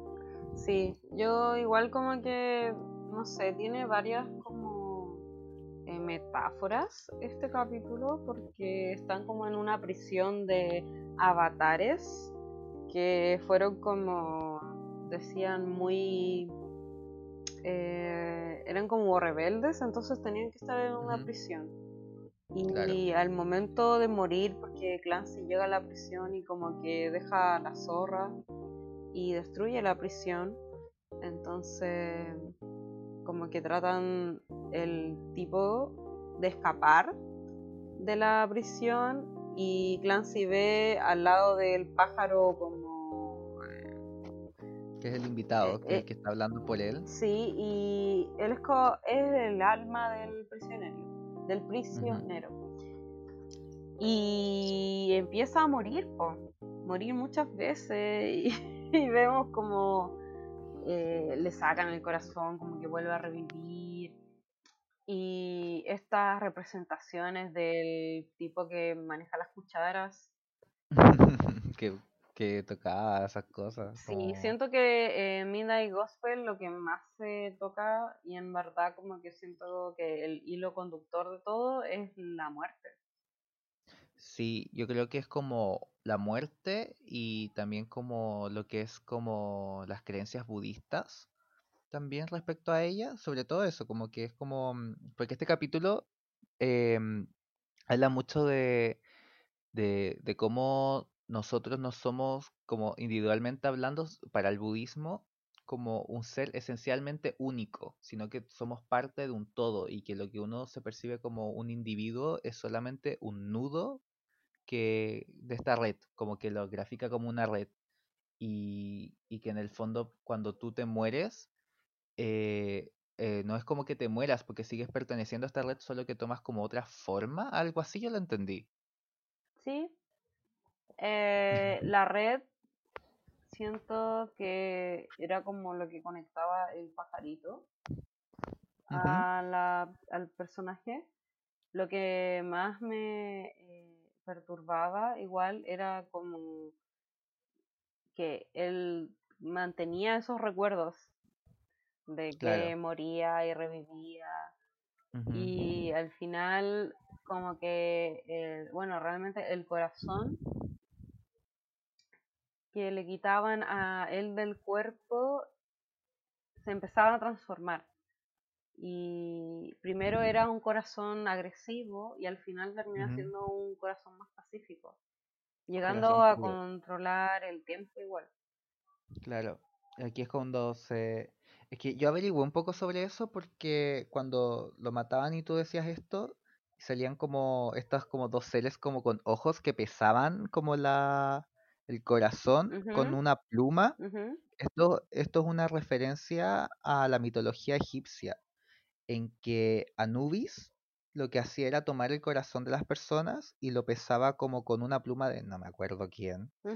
Em, eh, y veía que si el corazón era más pesado que esa pluma, significa que no era un corazón puro y no iba a llegar a la inmortalidad. En cambio que si era puro, iba a llegar a la, inmorta- a la inmortalidad, iba a quedar en el mundo de mm, Osiris, creo que es el de la, el dios de la inmortalidad, o sea, como del, de la muerte o no, de los egipcios o no. Osiris era Anubis o ese era del inframundo. Uno de los dos, no me acuerdo qué empezaba. El tema es como que es una referencia a eso. Y también lo combinó, lo bacán es que lo combinó con el budismo, porque lo que busca el budismo es que eh, tú renazcas como en cada vida y que en el fondo tú vayas pasando por distintas etapas y que vayas como aprendiendo de la, del karma que dejaste tu vida anterior hasta que tengas un karma completamente más positivo. Al menos yo lo entendí así cuando lo averigüé. Sí, igual se Y sentía que era algo así el capítulo porque el, el que estaba prisionero trataba de escapar y cuando lo hacía mataba a mucha gente. Y cada vez que revivía empezaba como a dejar de, de matar a tanta gente y elegir un camino como más sano o mm, más positivo al momento de salir de la prisión. Y sí, Osiris es el dios de la resurrección. sí. Y es cuático, como, como el imaginario como de la mitología que existe, como, y, y, y también lo otro que me, me gustó mucho era este, este tema de la, mm, de la individualidad, que como una ilusión, que que lo que te decía antes, po, como somos todos partes de un todo, que está como interconectado y que no hay como una caro que sea esencialmente caro, como que entendí esto porque como que no entendía nada de estos temas de budismo, ni de hinduismo, ni no sé qué. Eh, soy muy ignorante en esto y lo que yo entendí averiguando es que en el budismo como no tiene esta esencialidad, como propia, no es como que tu alma se vaya reencarnando en distintos seres, ¿cachai? Sino que puede que tome otras manifestaciones. Porque tú no eres como un alma individual, eres parte de un todo. En cambio, en el hinduismo lo que entendí es que tú si, va, si eres un alma individual que va reencarnando en un perro, después un, en un anfibio, en, no sé, en una malvada tortuga si tuviste un muy mal karma, eh, las cosas. Y, mm, y es muy brígido como uno puede ver esta serie y puede empezar a profundizar de otros temas que tú nunca habías como averiguado y es como wow. Sí, siento que la serie en sí te da como una ventana abierta a mm, investigar más como de temas profundos, sobre todo como de la que tú dices de la meditación, de, de la vida después de la muerte. Siento que da para la interpretación de cada persona, igual como ver ese capítulo y ver los, las metáforas también como te muestran de las personas. Qué bacán eso de los egipcios, me gustó. Sí, y como que pues, claro, y al final como que, de hecho habían sido llevados a este planeta porque estaban como todos los planetas como malos porque no había actualizado el software o algo así, porque Clancy es súper responsable con sus equipos, hay que decirlo. Sí. Y mm, después al otro episodio como que ve las consecuencias de eso. ¿Verdad? En ese capítulo, el siguiente era cuando no se metía ninguna realidad. No, pues. ¿Hacemos? Como que... Sí, pues pasemos eso, pues. Fue el pie para que empezáramos a hablar de eso. Muy bien. Ya. en este capítulo, eh, Clancy se le echó a perder el aparato. Y parece que funciona con un líquido verde que lo tiene el vecino y que luego se va enterando que lo produce en su casa. Pero antes de eso llega un personaje que como que le ayuda a descubrir y cómo arreglar el, el problema de su computadora. Claro, como que era un técnico como de BTR, no sé. el técnico de BTR. y, y, tenían como que ir a esta granja de este otro gallo que como que explotaba a sus hijos para sacar cosas como del, de los otros mundos y venderlas. Claro. Igual encontré brígido eso, porque lo que hacía Clancy con esta máquina era como grabar cosas, sus programas, entrevistar a la gente, y ahí uno ve como mm, que había otros usos de, de esta máquina, como que en verdad podía ser usada para volverte millonario. Y que el vecino tenía como una granja de... No sé qué animal era el que sacaba este líquido verde, no me acuerdo. Era una vaca que era como linterna. Vaca linterna, podría Vaca linterna. Me encanta la descripción. Y nada, pues como que en este capítulo en verdad entendemos que las máquinas de Clancy tiene eh, que tener como una mantención con este líquido y aproximadamente sucedía como cada día, ¿no en verdad? Como cada cierto tiempo. Pero era como que eh, se tenía que echar siempre eso, po. Sí, po. Y al final acuérdate como que Clancy está eh, dentro de la máquina y empieza a echar humo. Sí. Y es por eso. Que no mantuvo su máquina, no hizo sus deberes. Claro, ahí como que también le habla a la hermana, no era en ese momento. Como... Creo que era ese episodio. Sí, porque ella, él como que también eh, empezamos a tratar de eh, entender a Clancy por una llamada que le hace una persona y era su hermana y que dejaba como de evitar el contacto humano y ahí es cuando Clancy dice quiero desconectarme de esto y meterme como a la realidad y ahí se dio cuenta que tenía como un problema en la máquina y era por el tema de eso. Y ahí se trata de distraer yendo a los vecinos Claro, como a salvar su máquina. Y hay un momento que este técnico BTR como que trata de ayudarlo a guiarlo como dentro de esta granja que había. Y que había como, como luz, como luces, no, no sé, no sé cómo explicarlo, como halos de colores. Y que cada color, no sé, pues si tocabas como esta esfera morada, explotabas. o esta otra te volvías, no sé, un huevo. Em, era muy extraño eso, no sé si te acordáis. Sí, era que cada humo tenía una condición distinta. Sí, y como que este, al final Clancy estaba súper enojado, como que estaba muy enojado con la máquina porque la máquina, al pesar de haberle avisado todo el tiempo de que tenía que hacer esto, Clancy no lo pescó y está súper frustrado y está súper enojado y como que la máquina como que lo reta y lo empuja y lo manda, después de haberle echado el líquido, lo manda como a hablar con un amigo suyo, que es experto en meditación, y Clancy como que no quería. y está enojado. Y ahí estaba en su avatar de pulpo. Sí, el avatar de pulpo. Y conoce a este personaje, que al final, ¿qué era? ¿Lo investigaste?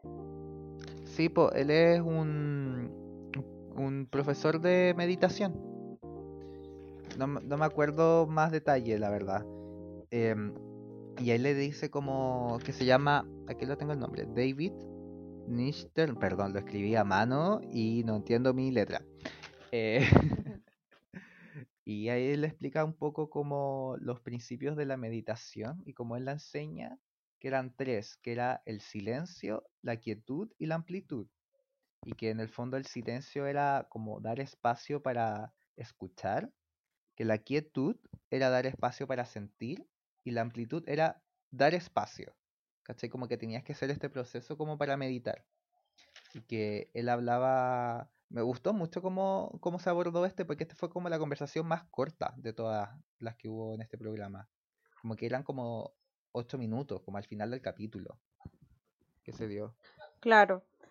Eh, sí, porque además como que rompe un poco el estilo que estaba llevando de una conversación extensa y al final igual empieza bien porque la meditación llega a Clancy porque estaba como frustrado, ¿cachai?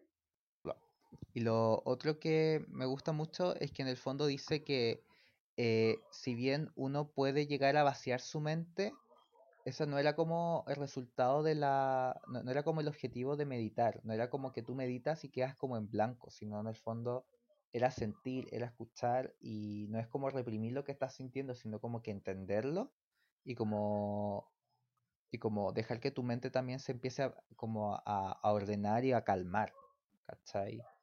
Y tú también puedes conectarte con tus ideas y que mm, no sé, encontraba como muy claro los conceptos que como que daba para entender y explicar cómo es la meditación. Yo una vez...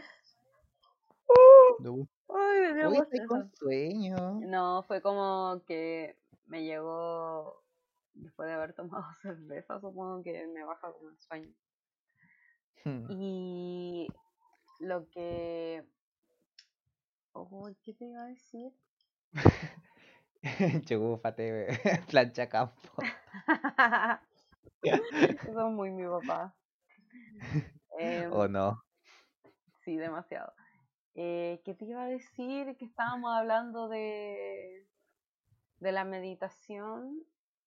Ah, que una vez fui a meditar en un lugar que estaba habilitado en Viña y que lo hacían gratis. Un lugar donde hacían también yoga.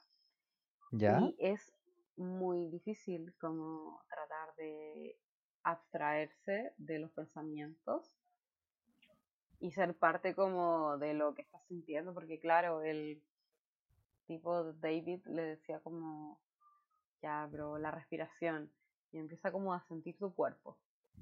Y ya de eso, como a tratar de no pensar en nada era muy difícil. Y también me gusta que después de eso, como que Clancy trató de hacerse como el, el iluminado. Sí. Y después va a un lugar que no tiene nada. claro. Porque se creía el iluminado. Sí. Había otra cosa que de ese capítulo que antes de pasar el que tú quieres mencionar, que era que mm, hablaba mucho de que la mente de uno tenías que tú siempre darle espacio para nuevas cosas y como darle espacio para que estés tú y poder invitar a más gente y como para que no solamente te ciñas como a cosas muy pequeñas y como que todo se te venga encima y que seas como un acaparador de cosas y no tengas espacio después, sino como que hay que siempre dar como darle fluidez a las cosas. Y, encuentro que Clancy es un alumno bacán porque aprendió al tiro. Um, hablemos del episodio 7, pues entonces. Del que me estabas diciendo tú en que cuando se quiere hacer el iluminado. Claro. El aliado. Eh, el aliado. bueno, Clancy eh, después se cree eh, que está como en paz consigo mismo y llega a querer estar en un mundo donde no hay nada. Y su avatar es como él, pero, pero en blanco. Entonces ve nada y en realidad ya está aburrido y crea este como tobogán que saca de su bolso mágico a los Hermione. y al... ¿Qué es Hermione? Hermione tenía un, un bolso que sacaba como carpa y muchas cosas. Oh, verdad, se me había olvidado. Me oh. acordaba de la, de la mamá de los castores cascarrabias que tenía como un bolso mágico. La referencia viejos. Oye, sí. Bueno, Amerita un capítulo de los castores cascarrabias. sí. Ya, pues, y entonces, ¿qué hacía? Sacaba como un tobogán. Sí, el tobogán y no tenía agua el tobogán y después se metió al bolso a buscarlo y ahí estaba la muerte. Sí, pues se cayó como el bolso. la muerte me gustaba porque primero empezaron a describirla porque la entrevistadora le preguntó así, ¿cómo me veo? Y empezó a decir una cosa mutante que no tenía sentido y después empezó como a abstraerla a la idea que la mayoría conoce como esqueleto con, con túnica. Con esa capa negra. Claro, y empieza a hablar de la historia del cómo empezaron a embalsamar a la gente. Bueno, encontré muy brigio eso. La Gaia, la entrevistada. Yo lo encontré muy interesante. Muy interesante. La entrevistada, de hecho, tiene un canal de YouTube. Ella se llama Caitlin Doughty y ella es como una activista de como de respecto a la muerte y tiene un canal de YouTube que se llama como Ask a Mortician o como pregúntale como a una morticia, ¿no? ¿Cómo busco Mortician? Mortician, ¿pero qué es? Es la profesión de hacer embalsamiento.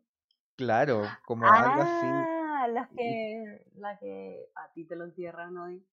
A ti te lo entierran mañana. La de los funerales, como que ella tiene como funerarias, algo así. Ya. Es como, es como activista de darle como una otro tipo de muerte, como de a las personas que ven que alguien murió, darle esta otra cosa que decías tú, como el espacio para que lloren, ¿cachai? Claro, porque ahí hablaba mucho de que era importante que la gente estuviera alrededor del cuerpo y lo procesara. Sí, y, era brígido porque ahí como que contaban como la historia de que nuestra concepción de que tiene que estar como embalsamado y como que sacarle las cosas de adentro, rellenarlo y así velar al muerto es como muy de este, al menos, y ella explicaba súper como, francamente, que esto era como el contexto gringo, como, no, como que dijo, no puedo explicarlo en otros lados, pero yo creo que aquí igual se aplica, que era como... Sí, todo el rato, así como loco, tenéis que pagar por el espacio donde lo vais a enterrar, el ataúd, la ceremonia. Sí, se me hacía muy coherente lo que estaba diciendo. Y, como que decía como que toda esta historia partió porque la gente en la guerra de mm, civil de los gringos, mucha gente moría y cuando ya llegaban los muertos como a los lugares se estaban ya eh, descompuestos, entonces no los podían velar y para los protestantes era muy importante ver el cuerpo. Cuando moría. Y ahí es lo que ella explicaba es que cuando tú te mueres, no te, no te pudres al tiro, como que hay un tiempo antes de que te empieces a podrir y, oler y oler mal, y que no es necesario que te hagan todo eso.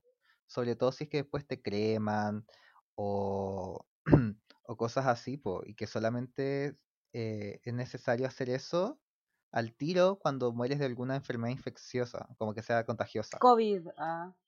Claro, por ejemplo. Claro, que cierran a la gente como que no puedes ni tocarla. Sí, pues. Y ahí tienes que sellar los, los ataúdes, pero cierto eh, cierta autoridad abrió igual el ataúd de su tío pedófilo, pero bueno. Oye, este mm. capítulo me hizo pensar harto en cuando falleció mi abuela este año. eh, y yo igual tenía un atado con ver la muerte, así como la persona, pieza y todo el show. Pero esta vez como que me atreví y sentí que tenía que vivir ese proceso, ¿cachai? Claro. Es una manera como de despedirse al final. Uh, como se expresó la, la muerte en el capítulo. Sí, pues porque igual es dirigio como... Pero la, la data es que aquí uno cuando se despide a alguien o cuando lo velan, como que igual es muy público todo, porque está como el, ataúd ahí y está como todo el mundo alrededor tuyo viéndote cómo vas, en, como viendo como la persona que está fallecida y está todo el mundo viéndote. Y como que lo encuentro incómodo. A mí me incomoda al menos. Como ¿Que la gente te vea? Claro, como que haya tanta gente y tú que como que quizás quieras tener un momento a solas como Ah, ya, claro. y nunca puedas tenerlo. Sí, pero en, en mi caso yo lo hice en el momento donde están embalsamándolo, ¿cachai? Ah. En, esa habitación después del hospital. Ya, ah, te entendí mal. No, mm. claro, ese es otro tema. Y no, ahí sí te entiendo. Te entiendo mucho eso de que lo encuentro muy poco personal. Porque está ahí a la exposición de todo el mundo. Y claro, la muerte lo hablaba en el sentido que estar ahí como, como si estuviera en la cama, ¿cachai? Eso hubiera sido muy distinto claramente en el sentido en que yo la vi más encima, porque ella estaba en una parte que tienen en el hospital para como dejar el muerto y que después se lo lleve la funeraria y en un momento estaba solo como gente cercana, mi mamá, mi hermana y y sentí que era el momento de verla, ya que después cuando igual la meten al ataúd no la puedes tocar, ¿cachai? No, pues. Entonces ese era el momento para que yo la tocara y todo eso, además le, le pinté las uñas. y ahora me da risa porque ahora pinto uñas. Oye, pero, pero, tú sentiste que fue como importante hacer eso? Como... Súper importante porque como yo te digo y como lo decía en este capítulo y me, hizo clic, era que la gente ve eso de la muerte como algo demasiado ajeno, como algo triste, como algo que, que, ojalá nunca pase. Y yo tenía esa percepción y eso me hizo que yo rechazara demasiado como los ataúdes y ver a la gente dentro en el ataúd y yo de verdad lo rechazaba, ¿cachai? Como que me acuerdo una vez en el colegio que hubo un funeral del papá de un compañero y yo no quería ver al muerto. Y probablemente hubiese, pasó porque yo una vez, eh, mi abuelo falleció y yo recuerdo haberlo visto, claro, vivo, pero no pasé ese momento de tocarlo y después lo vi en el ataúd, sellado, claro. ¿cachai? Sellado y no podía tocarlo. Y siento que eso a mí me hizo pensar, ah, no, qué atroz eso. Y por eso ahora yo estaba, e, en ese momento estaba muy mal, pero dije, no, necesito hacer esto, ¿cachai? Y obviamente había gente alrededor mío que me dijo, sí, tienes que hacerlo. Y yo también lo sabía, ¿cachai? Sabía que tenía que, que despedirme de esa forma porque después, eso es lo brígido y que encuentro toda la razón al momento en que te dicen como que no te dejan eh, el cuerpo como, mm, no digo así como disfrutarlo de, no sé, de hacer cosas. Jugar cartas con él, no sé. wow, sacarte fotos. Pero no te dejan con, eh, compartir, como sentir eh, que estuvo su cuerpo en un momento caliente y después va perdiendo ese calor. Siento que eso sería muy importante de, de demostrar también para no tener ese temor. Sí, y encuentro bacán que hayas, hayas tenido la oportunidad de hacer eso, como, como antes de que tengas que hacer como los arreglos del, de velarlo. Y lo más fuerte es, yo creo que en ese sentido es que mi papá estaba viajando. Y cuando pasó todo eso, él llegó cuando ya estaba en el ataúd. Y en el ataúd nadie la puede tocar. No, pues. Eso lo encuentro acuático igual. Sí, porque no, sé por qué será realmente. Yo creo que es por algo que dicen eso de la infección y la decomposición, quizás. Sí, pero te llenan como de formol, como... ¿Formol? Ah, eso que era como... El líquido. El líquido, líquido, qué sí, Que la galla antes decía, la del programa, ese que te llenaban como de acerrín. Ah te rellenan como con un líquido, que parece que es súper contaminante además. no es muy ecológico. Como que piensa que embalsamar a alguien tenéis que tener un montón de líquido, más encima del ataúd, y ahora tampoco te ponen como en la tierra, sino que te ponen como en un en un cementerio, en un nicho, y como que te descompones, pero no va directo a la tierra al tiro, como que tiene que pasar mucho rato. Yo siento que ahora la mayoría puede que lleguen a hacer sus cenizas y ser árboles.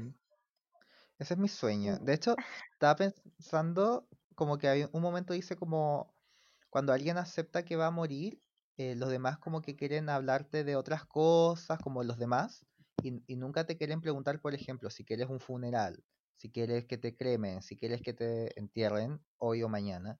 Eh,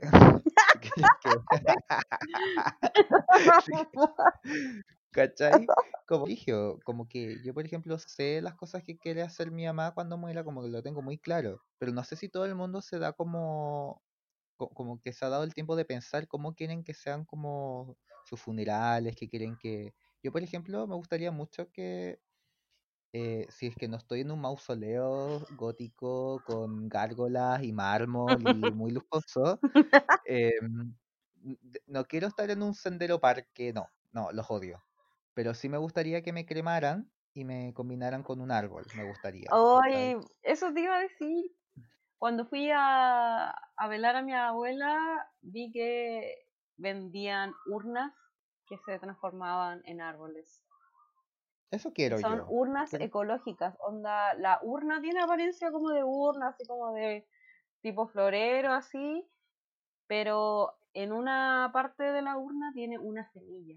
Y la semilla puede ser lo que tú quieras. Sí, po. Y eso después te entierran y eres un árbol. Me encantaría ser un árbol que dé flores. Ah, Como los cerezos, qué lindos. Qué bonito sería eso. Y por ejemplo, para eh, mi funeral, como que quiero que alguien diga, si es que es en una iglesia, quiero que alguien diga, no cree en Dios y que el cura se espante. Quiero también eso, esa satisfacción. yo la voy a hacer si quieres. Por favor. si es que te mueres después que yo. Em, ¿Y mm, qué otra cosa me gustaría? Ah, por ejemplo, esto es algo súper absurdo mío, que no me gusta cuando la gente va informal a los funerales. No sé por qué, tengo un problema Ay, siempre decís eso, que quieres que salgan todos de negro. Sí, quiero que estén formales, que estén bien vestidos y de negro. Y que mm, quiero que haya comida, mucha comida. Qué rico. Que vayan a comer, ¿cachai? En verdad quiero que, que, me gusta como la imagen de que estén todos formales de negro, pero que haya mucha comida después, ¿cachai? No, no, como que haya un espacio para que la gente coma mucho. Pensaría en ese momento al feo, le gustaría estar aquí comiendo. Sí, y no sé, ¿Y a ti cómo te gustaría mm, que fuese tu funeral? Mi funeral, mmm, no sé, quiero que haya música y que bailen y perreen hasta abajo. Toda la música que me gusta perrear y bailar. Eso sería entretenido. Que me recordaran de esa forma. Como de mis gustos. Y también me gustaría hacer un árbol todo el rato.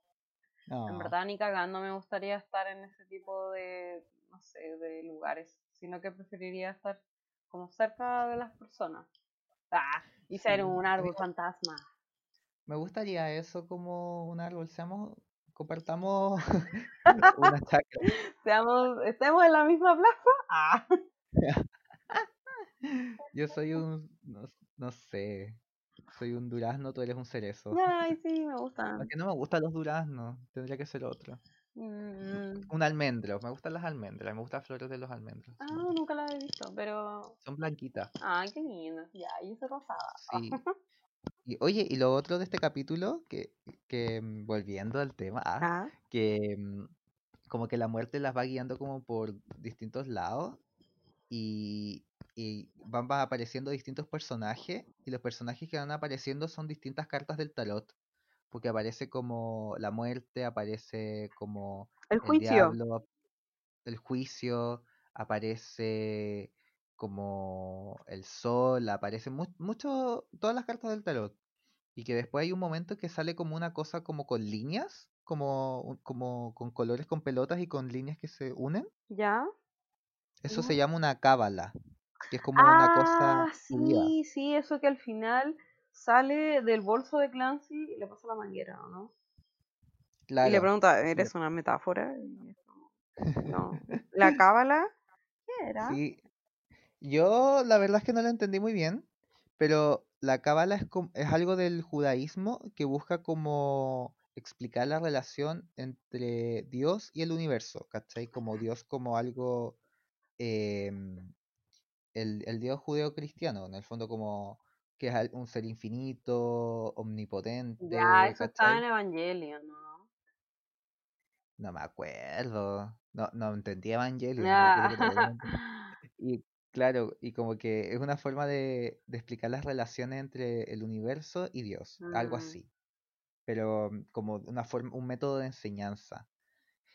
Ah, mm, es lo que yo entendí, Es como el árbol de la vida, ¿o no? el árbol de la vida, claro, Sí, sí, sí salió en Evangelion. Bueno, es que ahí salen todas weas. sí, po. Ah, Y... ¿verdad, po?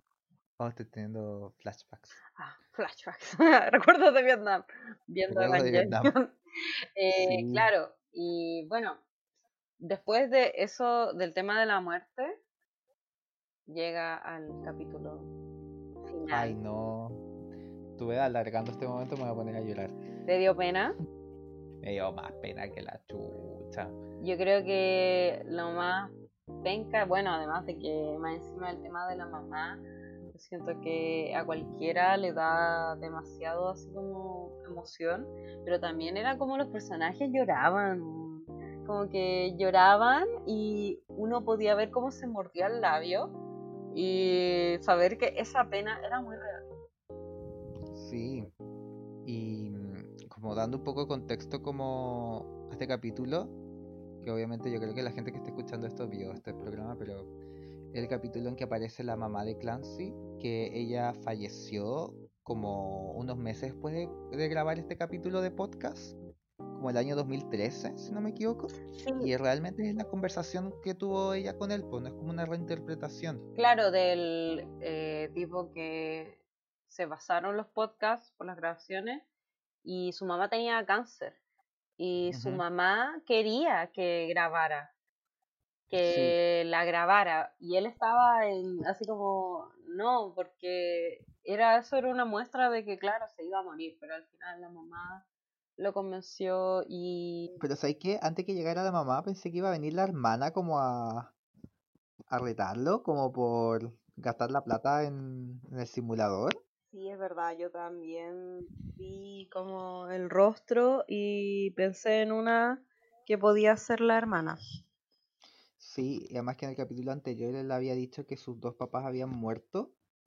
Claro. Entonces me, me choqueó, fue como, wow, pero ¿qué? ¿Ah? ¿Cómo? Y no sé, me da mucha pena este capítulo. Sí, siento que fue algo personal del autor de querer incluir como a la mamá. Ujú. Y igual sigo con mi teoría de que en realidad todos los temas vinculaban a la muerte. Estaba pensando como mm, que, viste, más encima se me va la idea, po. Ah, ah, no, po, que el, como este podcast había sido grabado, hay muchas regrabaciones de los episodios o como algunas adecuaciones, porque no sé si te acordáis tú del capítulo de la meditación, el sexto que hablamos, hay un momento en que se empiezan a reír y empiezan a mostrarse cómo había sido grabado eso. Sí, eso Como- fue con el David. Sí, con, en el estudio. Sí. Y, y yo dije como, en mi mente como, ah, entonces quizás regrabaron todo, ¿cachai? Como para la historia de los personajes. Y después cuando vi lo de la mamá como que no me cuadraba. Y después caché que este había sido un capítulo del podcast como tres meses antes de que ella falleciera, de su podcast. Y, y que esto simplemente pusieron la conversación. ¿Qué emociones te hizo sentir este capítulo? me dio como... mm, Fue súper bonito, como la estética del capítulo me gustó mucho, como con los ositos de peluche. Era mucho más, más tierno todo y era todo más como de jardín infantil, como el ambiente, no sé. Sí, sentía que los ositos eran como los ositos cariñositos. Claro, y como que te daba mucha paz mientras estaban hablando y como que se sent- la mamá quería como reconfortar a su hijo, como darle paz, ¿cachai? Como que sentí todo ese momento de protección y lo encuentro súper brígido. La animación en sí, como ellos dos, como ella envejeciéndose, convirtiéndose en polvo para después estar como dentro de eh, la guata de, de- no sé si tiene útero Clancy. Sí, y Clancy le da luz a su mamá. Claro. Y después Clancy empieza también a envejecer y su mamá es como una guagua que le empieza a hablar así, siguen con la conversación. Y, y es cuático, como que encontré súper brígido ese momento en que se muere tu mamá pero renace en ti. Y es como, wow. Y además que es como gráfico, pero ¿sabes qué? No es como que era un parto, ¿cachai? Y era explícito cuando salía la mamá de su vagina. Mm. No sé qué tiene Clancy. Sí, Bueno, en ese caso yo creo que trataban de hablar del tema de la mamá hasta lo más literal posible del momento Sí, del parto también. claro. Lo que es el nacimiento y lo que engloba a el ser mamá en todo caso. Además de que después la mamá se despide también de Clancy Ujú. Y es algo también natural que uno como hijo tiene que ver después a su mamá irse. Claro.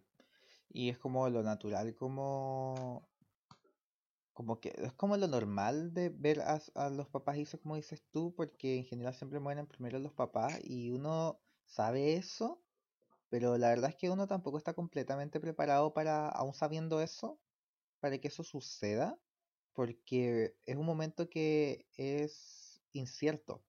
Y, y lo bueno que tuvo la mamá de Clancy es que ella sabía que le quedaba poco. Sabía, lo sabía. No era como que tuvo un accidente y fue de imprevisto, que yo creo que es como una de las peores formas de morir cuando es algo que nadie se lo esperaba. Claro, y cuando dices mamá de Clancy, mm, dentro de lo que hablamos, ¿te refieres como a la mamá del Es que que crea el podcast o vinculas a Clancy con el autor? Los vinculo, como que lo, lo digo indistintamente. Y mm, Entonces te refieres a la mamá del autor, que al fin y al Claro. cabo es la mamá que interpreta sí, pero como que da como lo mismo, como que según yo es como se superponen los dos nomás, po. Como siempre lo percibí así. Y Mm, ya, como que siento que evocaba mucho tratar de aceptar que se va a ir y que, Claro. y que igual va quedar, se vaya a olvidar completamente toda su existencia, sino que igual va a quedar algo, a pesar de que no esté lo, lo corpóreo, sí. igual va a seguir existiendo. Sí, eso era bonito de la animación en sí. Mostraban que Clancy ya perdía su forma humana y después los dos cuerpos llegaban a ser planetas. Y después Sí. perdían como esa apariencia y no sé, se transformaban como una especie de alma. Eso era bacán igual. Claro, y como que eran como planetas en que la mamá de Clancy estaba más cerca del agujero negro y él estaba un poco más lejos, pues entonces él veía cómo se iba desintegrando su mamá al final. Y te vas a una- cuando alguien muere va como un agujero negro y como que se absorben como en todo lo demás. pero no significa que deje de existir, como que agarra otra forma simplemente.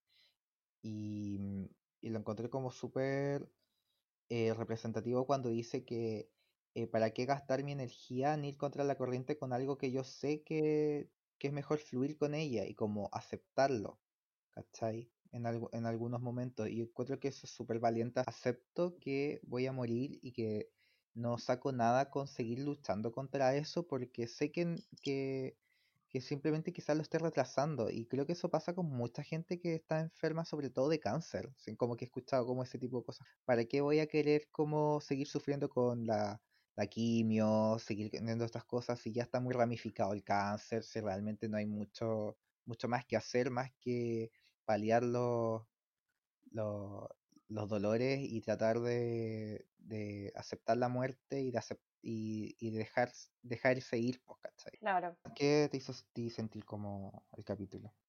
Me gustó eh, el hecho de que apareciera Clancy de bebé y de repente iba creciendo y eso de que al final empieza a envejecer con la mamá y pasan de que Clancy la ve morir, eh, ella ve morir a Clancy y lo que más me gustó, siento que después llega a un punto donde Clancy y la mamá tienen la misma edad y como que comparten un trago.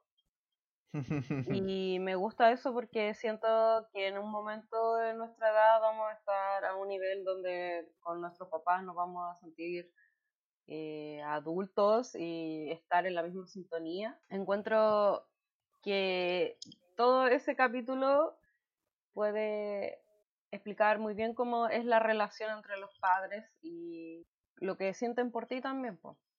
Y el momento en que les toque morir, y claro, es muy significativo, sobre todo si el autor mismo dice, es la voz de su madre al fin y al cabo.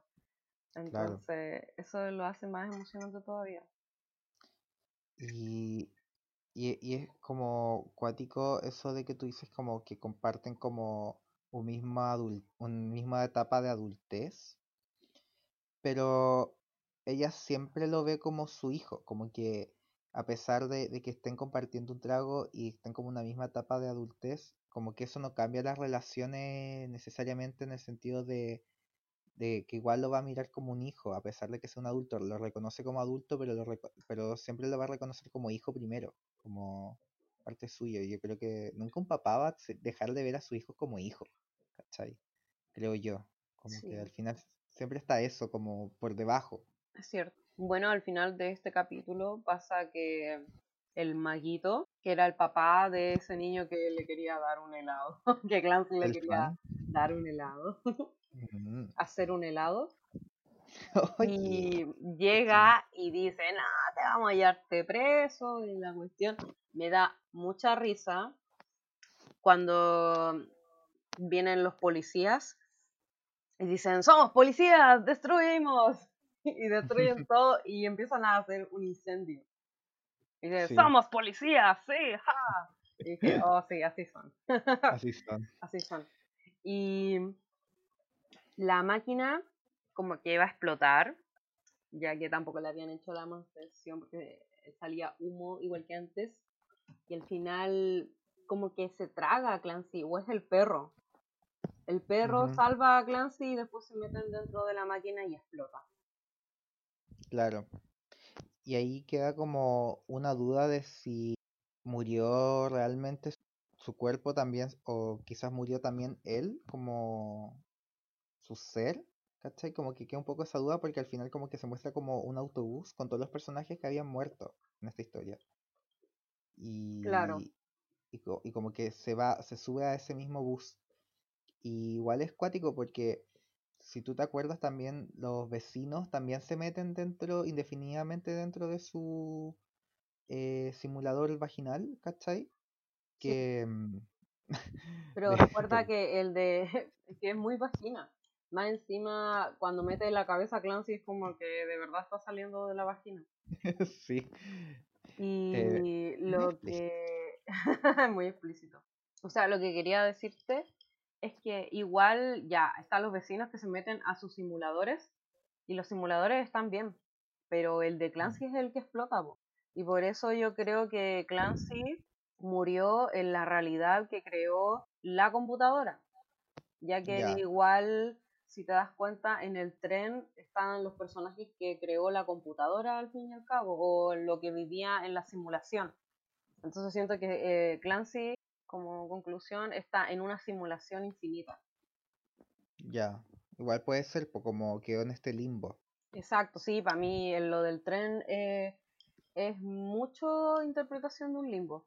También me recuerda una película japonesa que recuerdo haber visto de unos gatitos que era muy Ah, sí la vimos juntos, creo. Sí, voy y ahí también había un tren.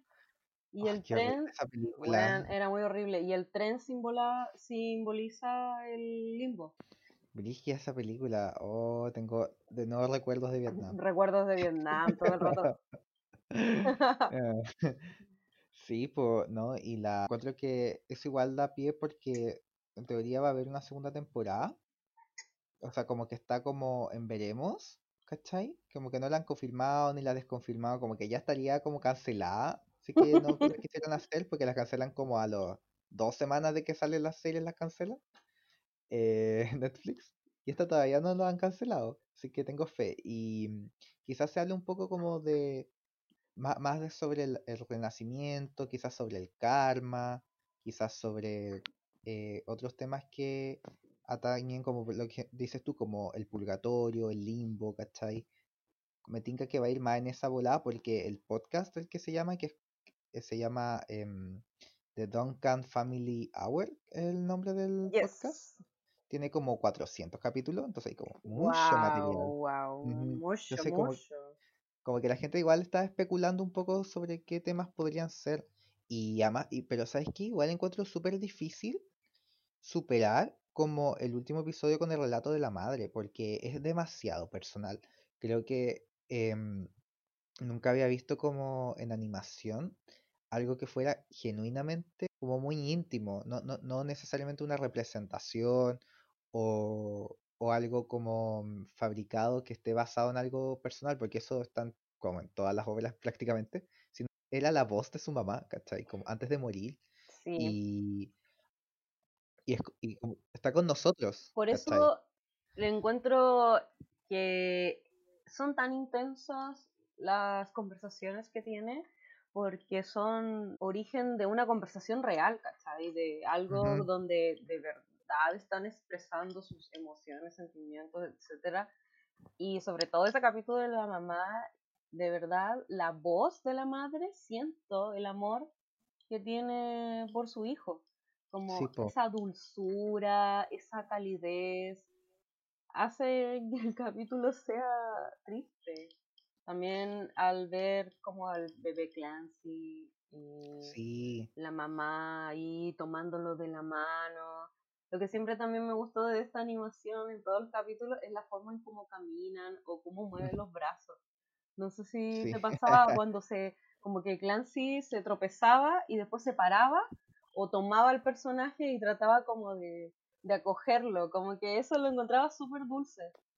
Como que en ningún eh. momento los dos personajes se, se, acompañaban, así como, oh, yo te levanto, yo te pongo aquí, y era muy tierno.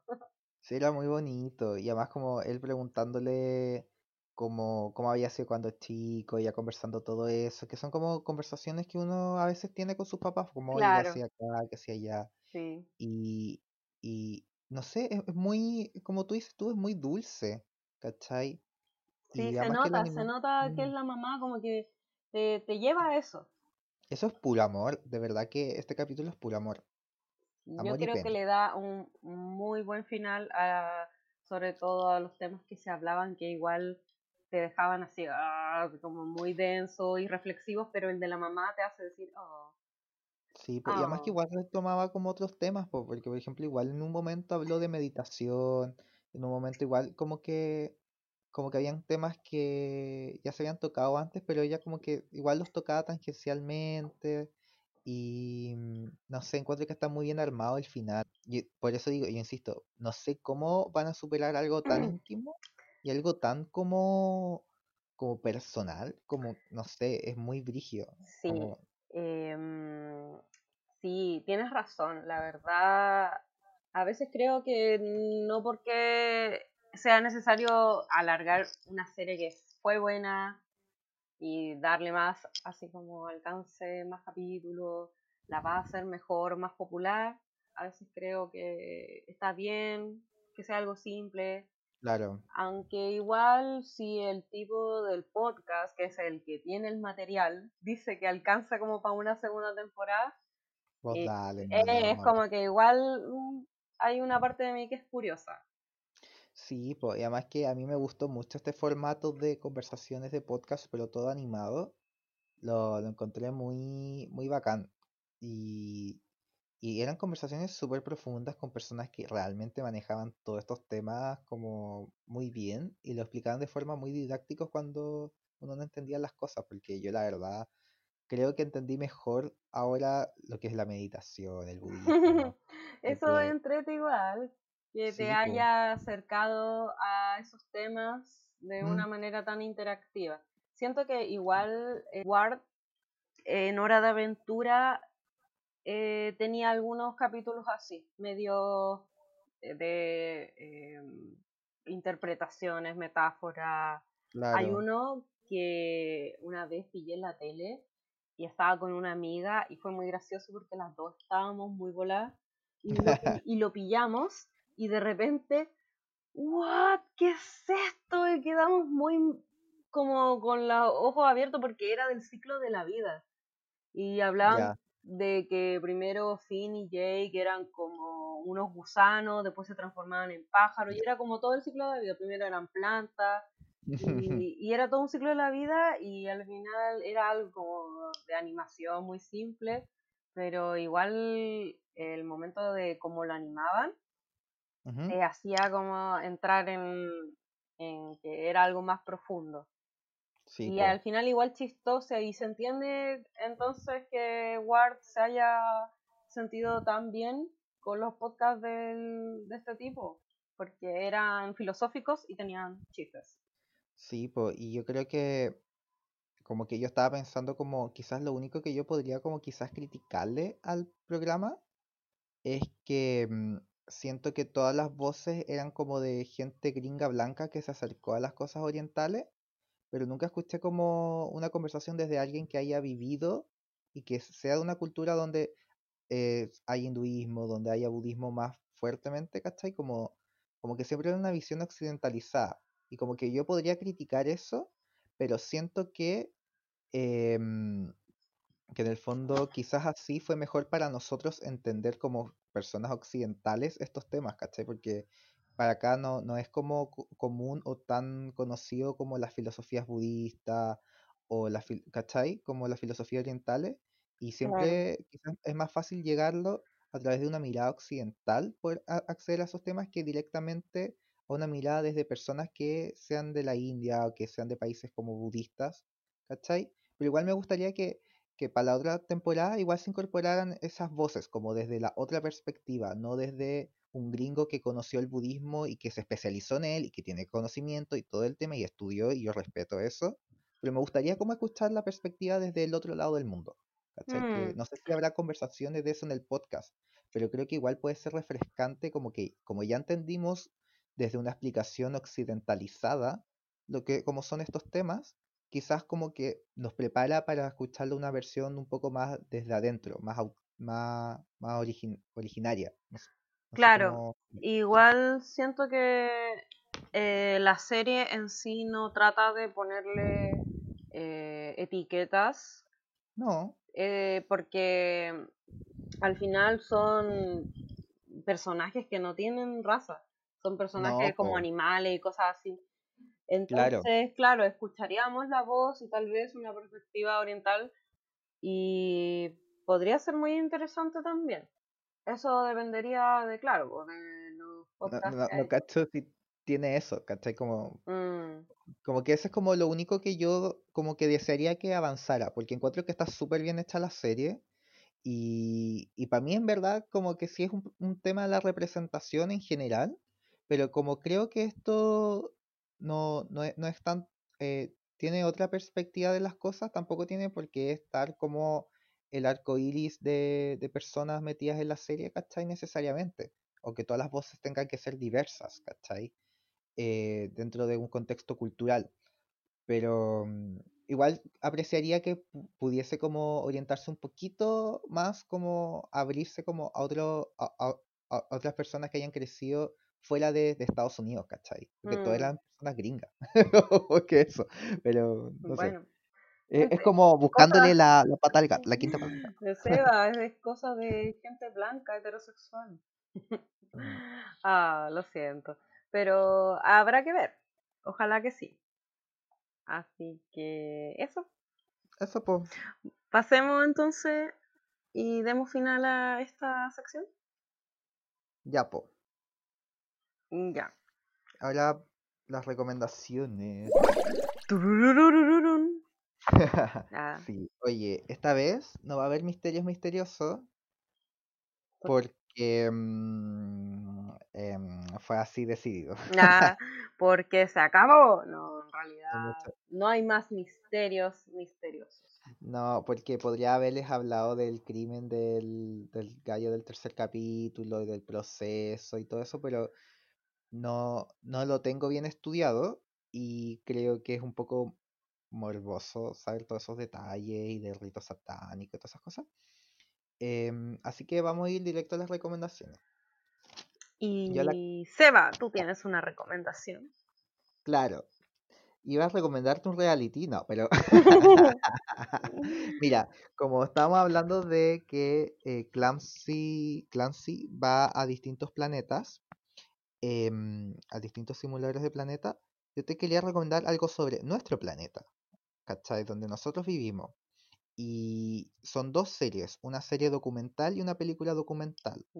Las dos son de David Attenborough, que es como mm, el icono de los documentales británicos de naturaleza, ¿cachai? Ya. Y él como que ha recorrido el mundo desde, tiene como 93 años y ha recorrido como todo el mm. mundo. Y es como la voz típica de los documentales, ¿cachai? Es como el que los narra y es el que en el fondo dio a conocer muchos como muchos ecosistemas, muchos pueblos como a través de la televisión. Y él tiene dos documentales en Netflix uno que se llama Nuestro Planeta, que es una serie documental que va mostrando los distintos efectos del cambio climático en distintos ecosistemas, como que los capítulos se dividen como en los desiertos, en las montañas, en el mar, mm. en, ah, como en cada ecosistema el cambio climático afecta de distintas formas. Claro, cómo va afectando a los distintos, a los distintos ecosistemas y lo va como cambiando como por, por tipo de ecosistema, ¿cachai? Y, y no sé, pues muestran como eh, bailes de pajarito, es, como que es, como entretenido igual, pero después igual se vuelve como deprimente. y, hay otro, sí, pero hay otro que es el de que sacó ahora en Netflix hace súper poco, lo vi hace una semana, sino menos, que se llama David Attenborough, no, pues, no me cuesta pronunciar su nombre, debo decir, Una vida en nuestro planeta que ahí es lo que él hace es recorrer como los distintos cambios que ha tenido el planeta respecto como a su biodiversidad desde que él nació hasta el momento de ahora. Entonces como que va mostrando al principio del documental cómo eh, se ha ido deteriorando los ecosistemas, como ciertas especies son más difíciles de encontrar, ¿cachai? Como en el fondo va una bola muy deprimente, parte en Chernobyl de hecho. y... Mm, oh no, Chernobyl. Claro, y después da como un cambio, un giro en que empieza a dar soluciones de cómo podemos frenar el cambio climático y cómo podemos contrarrestar sus efectos. ¿Cachai? Entonces como que lo que me gusta este documental es que escapa un poco de los documentales de, concientización, en que muestran solamente como la parte de lo que se está destruyendo, y aquí empieza él a proponer soluciones como un testimonio de su vida. ¿cachai? Como una persona que ha estado como muy metida en todos estos temas desde el inicio, desde antes que se hablara de cambio climático, de antes de que se mostraran sus efectos. Entonces yo lo recomiendo Caleta. la película documental tiene como una hora veinte, una hora y media. Eh, no, es largo. Y, y, la otra serie tiene como 10 capítulos Ya, y los dos hablan del calentamiento global. Claro, los dos hablan del calentamiento global. Y, Em, y, y ambos están en Netflix. Quería recomendar los dos porque en una porque igual muestran imágenes que fueron capturadas en el primer documental en el que es la serie documental esas imágenes que muestran en, en la película ya habían sido exhibidas antes en este otro documental entonces como que quería hacer el enlace entre los dos ¿cachai? Ah, ya, ya. ¿Y cómo, cómo se llamaba? el primero se llama Nuestro Planeta de- que también está en Netflix y el segundo la película se llama David Attenborough Una vida en nuestro planeta como Ah, siento que concilia lo que se muestra en el otro. Ujú. Entonces, en nuestro Ah, planeta. no nuestro planeta. Sí, pues así que si les gusta ver documentales de fauna y de pajaritos bailando y de peces recolectando rocas para enamorar a otros peces y Ahora que lo pienso, qué brígida era la, la computadora de Clancy. A mí igual como que me daba un poco, no sé, de ansiedad que entrara a otro mundo y después, justo antes de morir, como que tocaba algo y se devolvía. Por eso yo sentía igual que tenía mucha relación con la muerte y que iba como por allá el, el final de la serie. claro. Como que- y además que los planetas iban como poniéndose con X, como que ya no existían. Claro. Y ojalá que nuestro planeta no tenga una X tan pronto. Así que Exacto. vean ese documental. Y no se pongan tristes con el pues, Caro, para que veas animalitos. Me encanta, me encanta que me recomiendan animalitos, porque Sí. me encantan los animalitos. Así que con eso damos término al programa. Gracias por tu recomendación, Seba. Eh, jeje. Y Eh, yo soy. Seba. Me pueden encontrar en Instagram y en, i- y en Twitter. Pero no les voy a dar mis arrobas. Ah, Ah, ya, ¿para qué? ya, en Instagram soy Sebasaulorex. Y en Twitter soy Not All Sebas. Not al Y- Sebas. No todos los Sebas. Men. Sobre todo Sebastián Izquierdo. Eh, Claro, porque todos los Sebastianes son nefastos, menos yo. Yo no, no todos. ah, y el de la sirenita Era nefasto. era sapo. Era más sapo. Sapo de la Era langosta. Y tú, po, tus redes. Mis redes. Yo, arroba sirena acuática. Me gusta hacer dibujitos ahí. Y mi arroba tienda sirena acuática, donde a veces me dan ganas de subir mis diseños. Muy bien. Así que compren, cómprenle la Caro. Ya porque se Eh, viene la Navidarks. Y. Sí, también nos pueden patrocinar. No tenemos patrón. Ah, Ah, el patrón. el patrón. Pero tenemos. La Caro tiene cuenta Ruth también. Así que le necesitan a la Caro. Ah, te agradecería. Ya, porque estén bien. Este fue un episodio de La choza Choza de de les les pequeñines. Y ahora digámoslo bien. Digámoslo completo la- al mismo tiempo. Ya. Uno. Pero digamos, ya, ok. Uno, dos, tres. La, La choza, choza de de les pequeñines. Pequeñines. No, dilo bien, po. ¿Y cómo No, sería? no sé qué ritmo. Lo hemos intentado de les pequeñines. Ya, dilo así. Ya. Uno, dos, tres. La, La choza, de choza de les pequeñines. pequeñines. Chao. No, Adiós. no, adiós. Nunca va a resultar esto. Chao, que estén bien. Adiós. ¿Y tú? ¿Qué tan rudo eres? ¿Eres tan pero tan rudo como para seguirnos en nuestra cuenta de Instagram? Búscanos como arroba la y quédate actualizado de todo nuestro contenido y nuevos episodios. Sí señor, te esperamos.